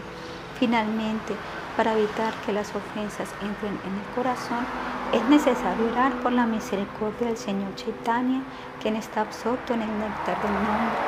Sila Bhaktivinoda Thakura, quien se ha convertido en el recipiente de los lilas de la devoción, por la gracia de Haridas, canta ansiosamente la piedra de toque del santo nombre.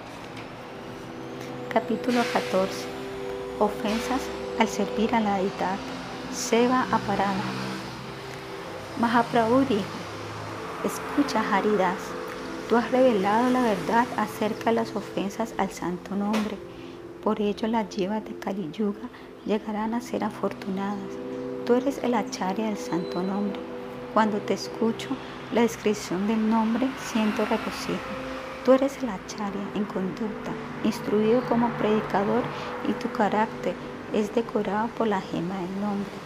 Ramananda Raya me enseñó acerca del raza y tú me has enseñado las glorias del nombre. Discute ahora las diferentes ofensas al servir a la edad, se va parado, pues al escuchar esto la oscuridad del corazón de las yivas se disipará. Haridasa dijo, aquellos que están sirviendo a la deidad saben acerca de esto. Yo simplemente tomé refugio en el nombre, así que ¿cómo puedo saberlo? Sin embargo, para no violar tu orden, lo elaboraré. En la escritura se especifica una larga lista de ofensas en lo concerniente al servicio al Murti del Señor. En un pasaje se enumeran 32 ofensas y en otros 50. Los eruditos han dividido estas ofensas en cuatro clases. Ofensas en el servicio directo a la deidad, ofensas al establecer una deidad, ofensas a tomar dársena de la deidad y ofensas generales cometidas contra la deidad. Las 32 ofensas en la lista del Bhagavatam son las siguientes.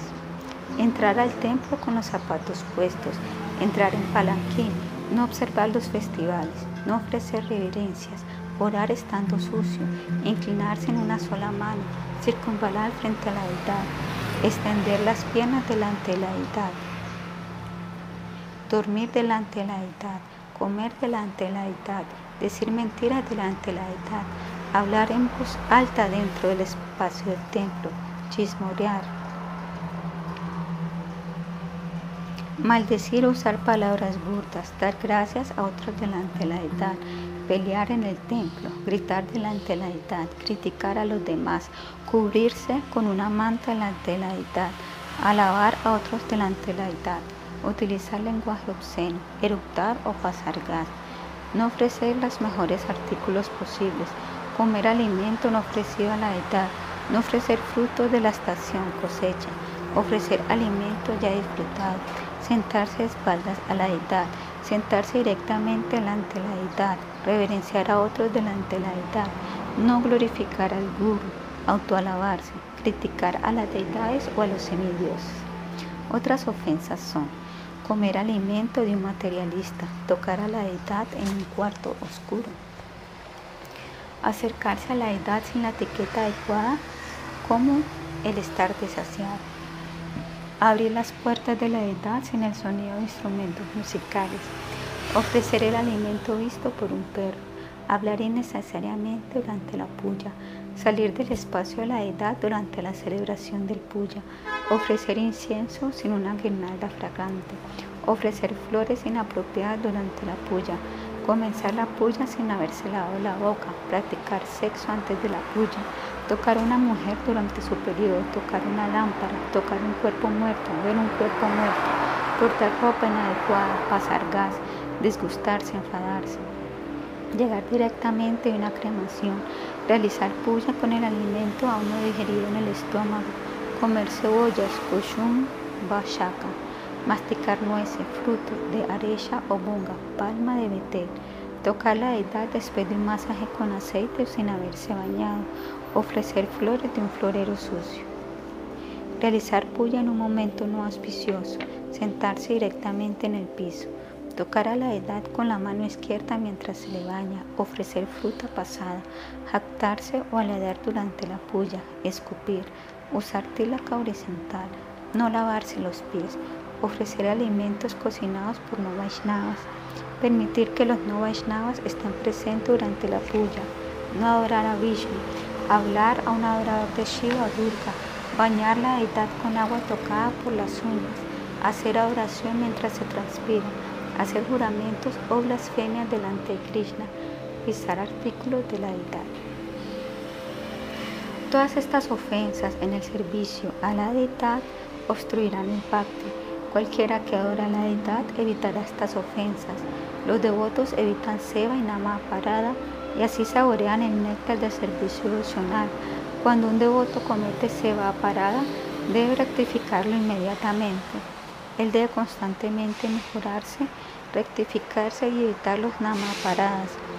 Alguien que está en el nivel de baba, tan solo adorando a la deidad día y noche, no comete ninguna ofensa contra el nombre ni ceba parada. Este servicio es predominantemente manasa seva. Por orden de Haridasa, los devotos cantan la piedra de toque del santo nombre. Capítulo 15. Vayan para nadie. Todas las glorias a Goranga y a Kadadara y a Nityananda. Todas las glorias a Sita y a Dvaita y a todos los devotos. Todas las glorias a la afortunada persona que deja todo por el nombre. El Señor dijo, Haridas, por tu devoción has recibido todo el conocimiento disponible en el universo. Todos los Vedas están bailando en tu lengua. Todas las conclusiones están en tus discursos. Habla con claridad acerca del raza, sentimiento, dulzura del santo nombre. ¿Cómo tiene la jiva la calificación para el raza del santo nombre? Haridasa con gran felicidad dijo, a través de tu inspiración escribiré. Lo supremo, el estado más puro, la perfección de la verdad absoluta se llama raza. Esta raza no son las emociones o los sentimientos del mundo material, sino que es la naturaleza inherente al puro absoluto, es ilimitado, pleno de aventuranza y la más grandiosa gloria. La verdad absoluta revela su matizado carácter a través de sus energías, las cuales son inseparables, avejina su propia existencia.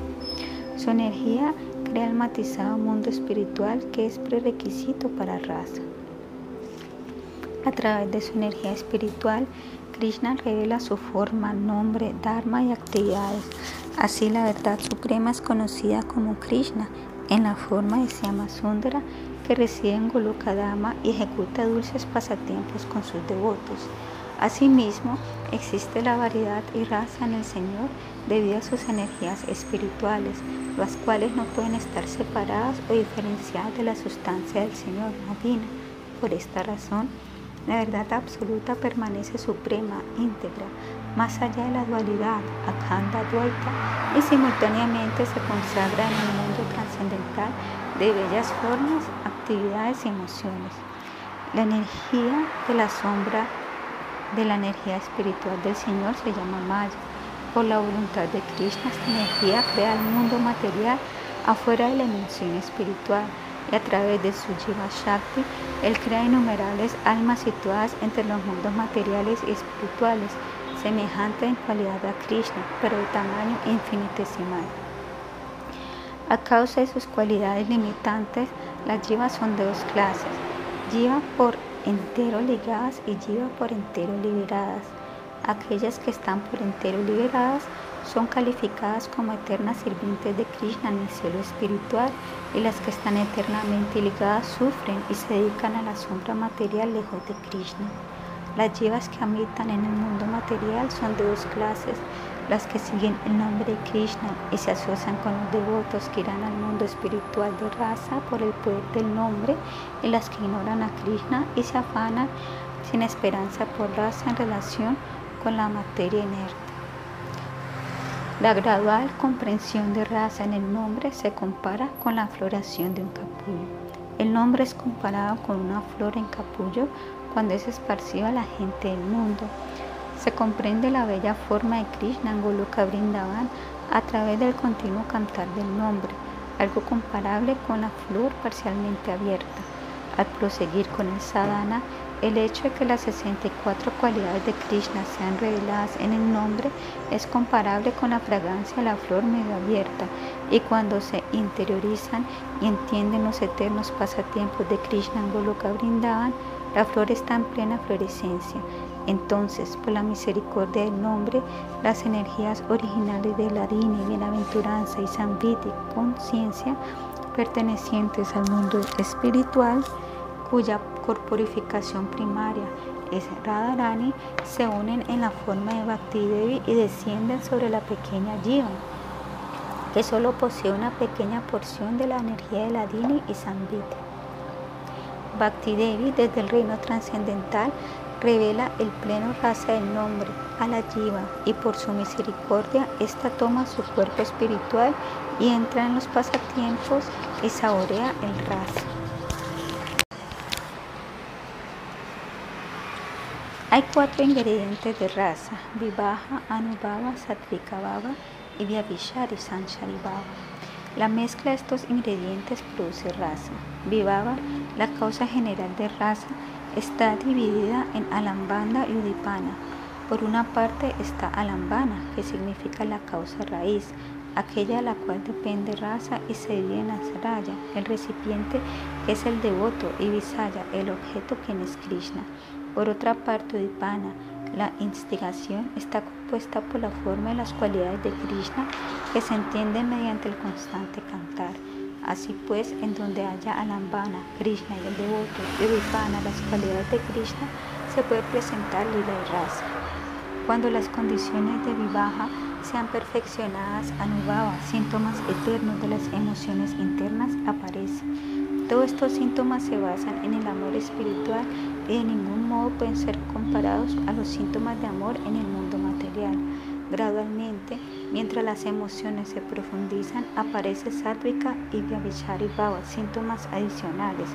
Por la combinación de estos ingredientes, el bhava inicial, modalidad primaria del devoto, se transforma en raza, plenos sabores espirituales. La situación de saborear raza en el mundo espiritual es la suprema perfección, la meta última de la jiva según las escrituras. Hay cuatro objetivos para el hombre mencionados en los Vedas, Arta, Dharma, Kama y Moksha. Estos sirven para conducir a la meta suprema, Parama Purusha, Rasa. Alguien que está verdaderamente liberado está calificado para el Rasa. El sendero para alcanzar Rasa es el siguiente. La jiva que ha desarrollado la fe por el Bhakti recibe un Guru Vaishnava puro, quien le da el Mahamantra. La jiva tomará el mantra sea en la forma de Shmaranam, recordando el nombre, o Kirtana, cantando el nombre, autorregulándose por el canto en Tulasimala. Gradualmente, mientras su anhelo por el nombre crece, él aumentará hasta 3 por 64 rondas. Entre las dos formas de seguir el nombre, Kirtana la más poderosa, porque es un proceso, se escucha, se canta, se recuerda y por ello los sentidos de la jiva danzan con gozo. Tomando refugio en cualquiera de los nueve procesos del bhakti, se progresa en la devoción, pero de los nueve procesos, cantar es el mejor. Aquellos que sienten atracción por la oración de la deidad solo alcanzarán la perfección cuando además se dedican a escuchar y cantar el nombre pero los que tienen una exclusiva atracción por el nombre solamente necesitan dedicarse a escuchar, cantar y recordar el nombre. Si se ejecuta bien estos tres procesos, los siete procesos restantes del Bhakti también se cumplen fácilmente. Con la fe en que el nombre y Krishna no son diferentes y evitando las diez ofensas, los efectos del nombre serán percibidos. Cantando y recordando claramente el nombre, el devoto encontrará atracción y gozo en el nombre. Entonces la jiva meditará en la forma de Krishna o seguirá constantemente el darshana de su murti junto con su canto, profundizando cada vez más en el nombre. Cuando se haya comprendido la forma de Krishna en el nombre, entonces el devoto meditará en las cualidades de Krishna mientras canta. Cuando el nombre, la forma y las cualidades de Krishna se hacen uno en el canto, la jiva meditará en un pasatiempo de Krishna con ayuda de un mantra específico. Cuando los cuatro elementos se hacen uno, se comienza a percibir raza en el nombre, se perfecciona el raza al meditar en los óctuples pasatiempos de Rai Krishna en Brindavan. Al ganar el cuerpo espiritual por la misericordia del Guru, se participará en los pasatiempos con los asociados de Radharani y según las instrucciones de los sabios se servirá a Radha y Krishna en éxtasis. Este servicio en la modalidad conyugal es lo más brillante en el mundo espiritual y es alcanzable para la jiva por la práctica del bhakti. Pero hay aún estados superiores a estos, siendo imposible describirlos con menos palabras. Estas cosas serán reveladas por la misericordia de Krishna. Ahora se describe el proceso específico para recibir un cuerpo espiritual en el raza conyugal. La jiva debe cultivar en su identidad los 11 artículos específicos. Relación, edad, nombre, forma, calidad de miembro en un grupo particular, vestido, orden, servicio, esperanza de perfección y la gopi protectora a quien la jiva sirve. Estos artículos se perfeccionan a través de cinco estados. Primero, al acercarse a un guru que haya comprendido los eternos pasatiempos de Krishna y los once artículos del servicio eterno. Al escuchar los octuples pasatiempos de Rai Krishna, se inquiere acerca de cómo alcanzar ese estado. El guru describe entonces los 11 artículos por los cuales se puede participar en los pasatiempos. Eso se llama Sravanadasa. El guru escogerá la particular identidad espiritual del discípulo según la tendencia y atracción del discípulo. Si el discípulo no siente sabor natural de un baba, él puede solicitar otro del guru. Cuando finalmente la identificación se acomoda, se hace ante el guru el voto de nunca dejarla. Esto se llama el varanadasa, aceptar el estado. El discípulo entonces practicará el recuerdo en su corazón de su identidad dada.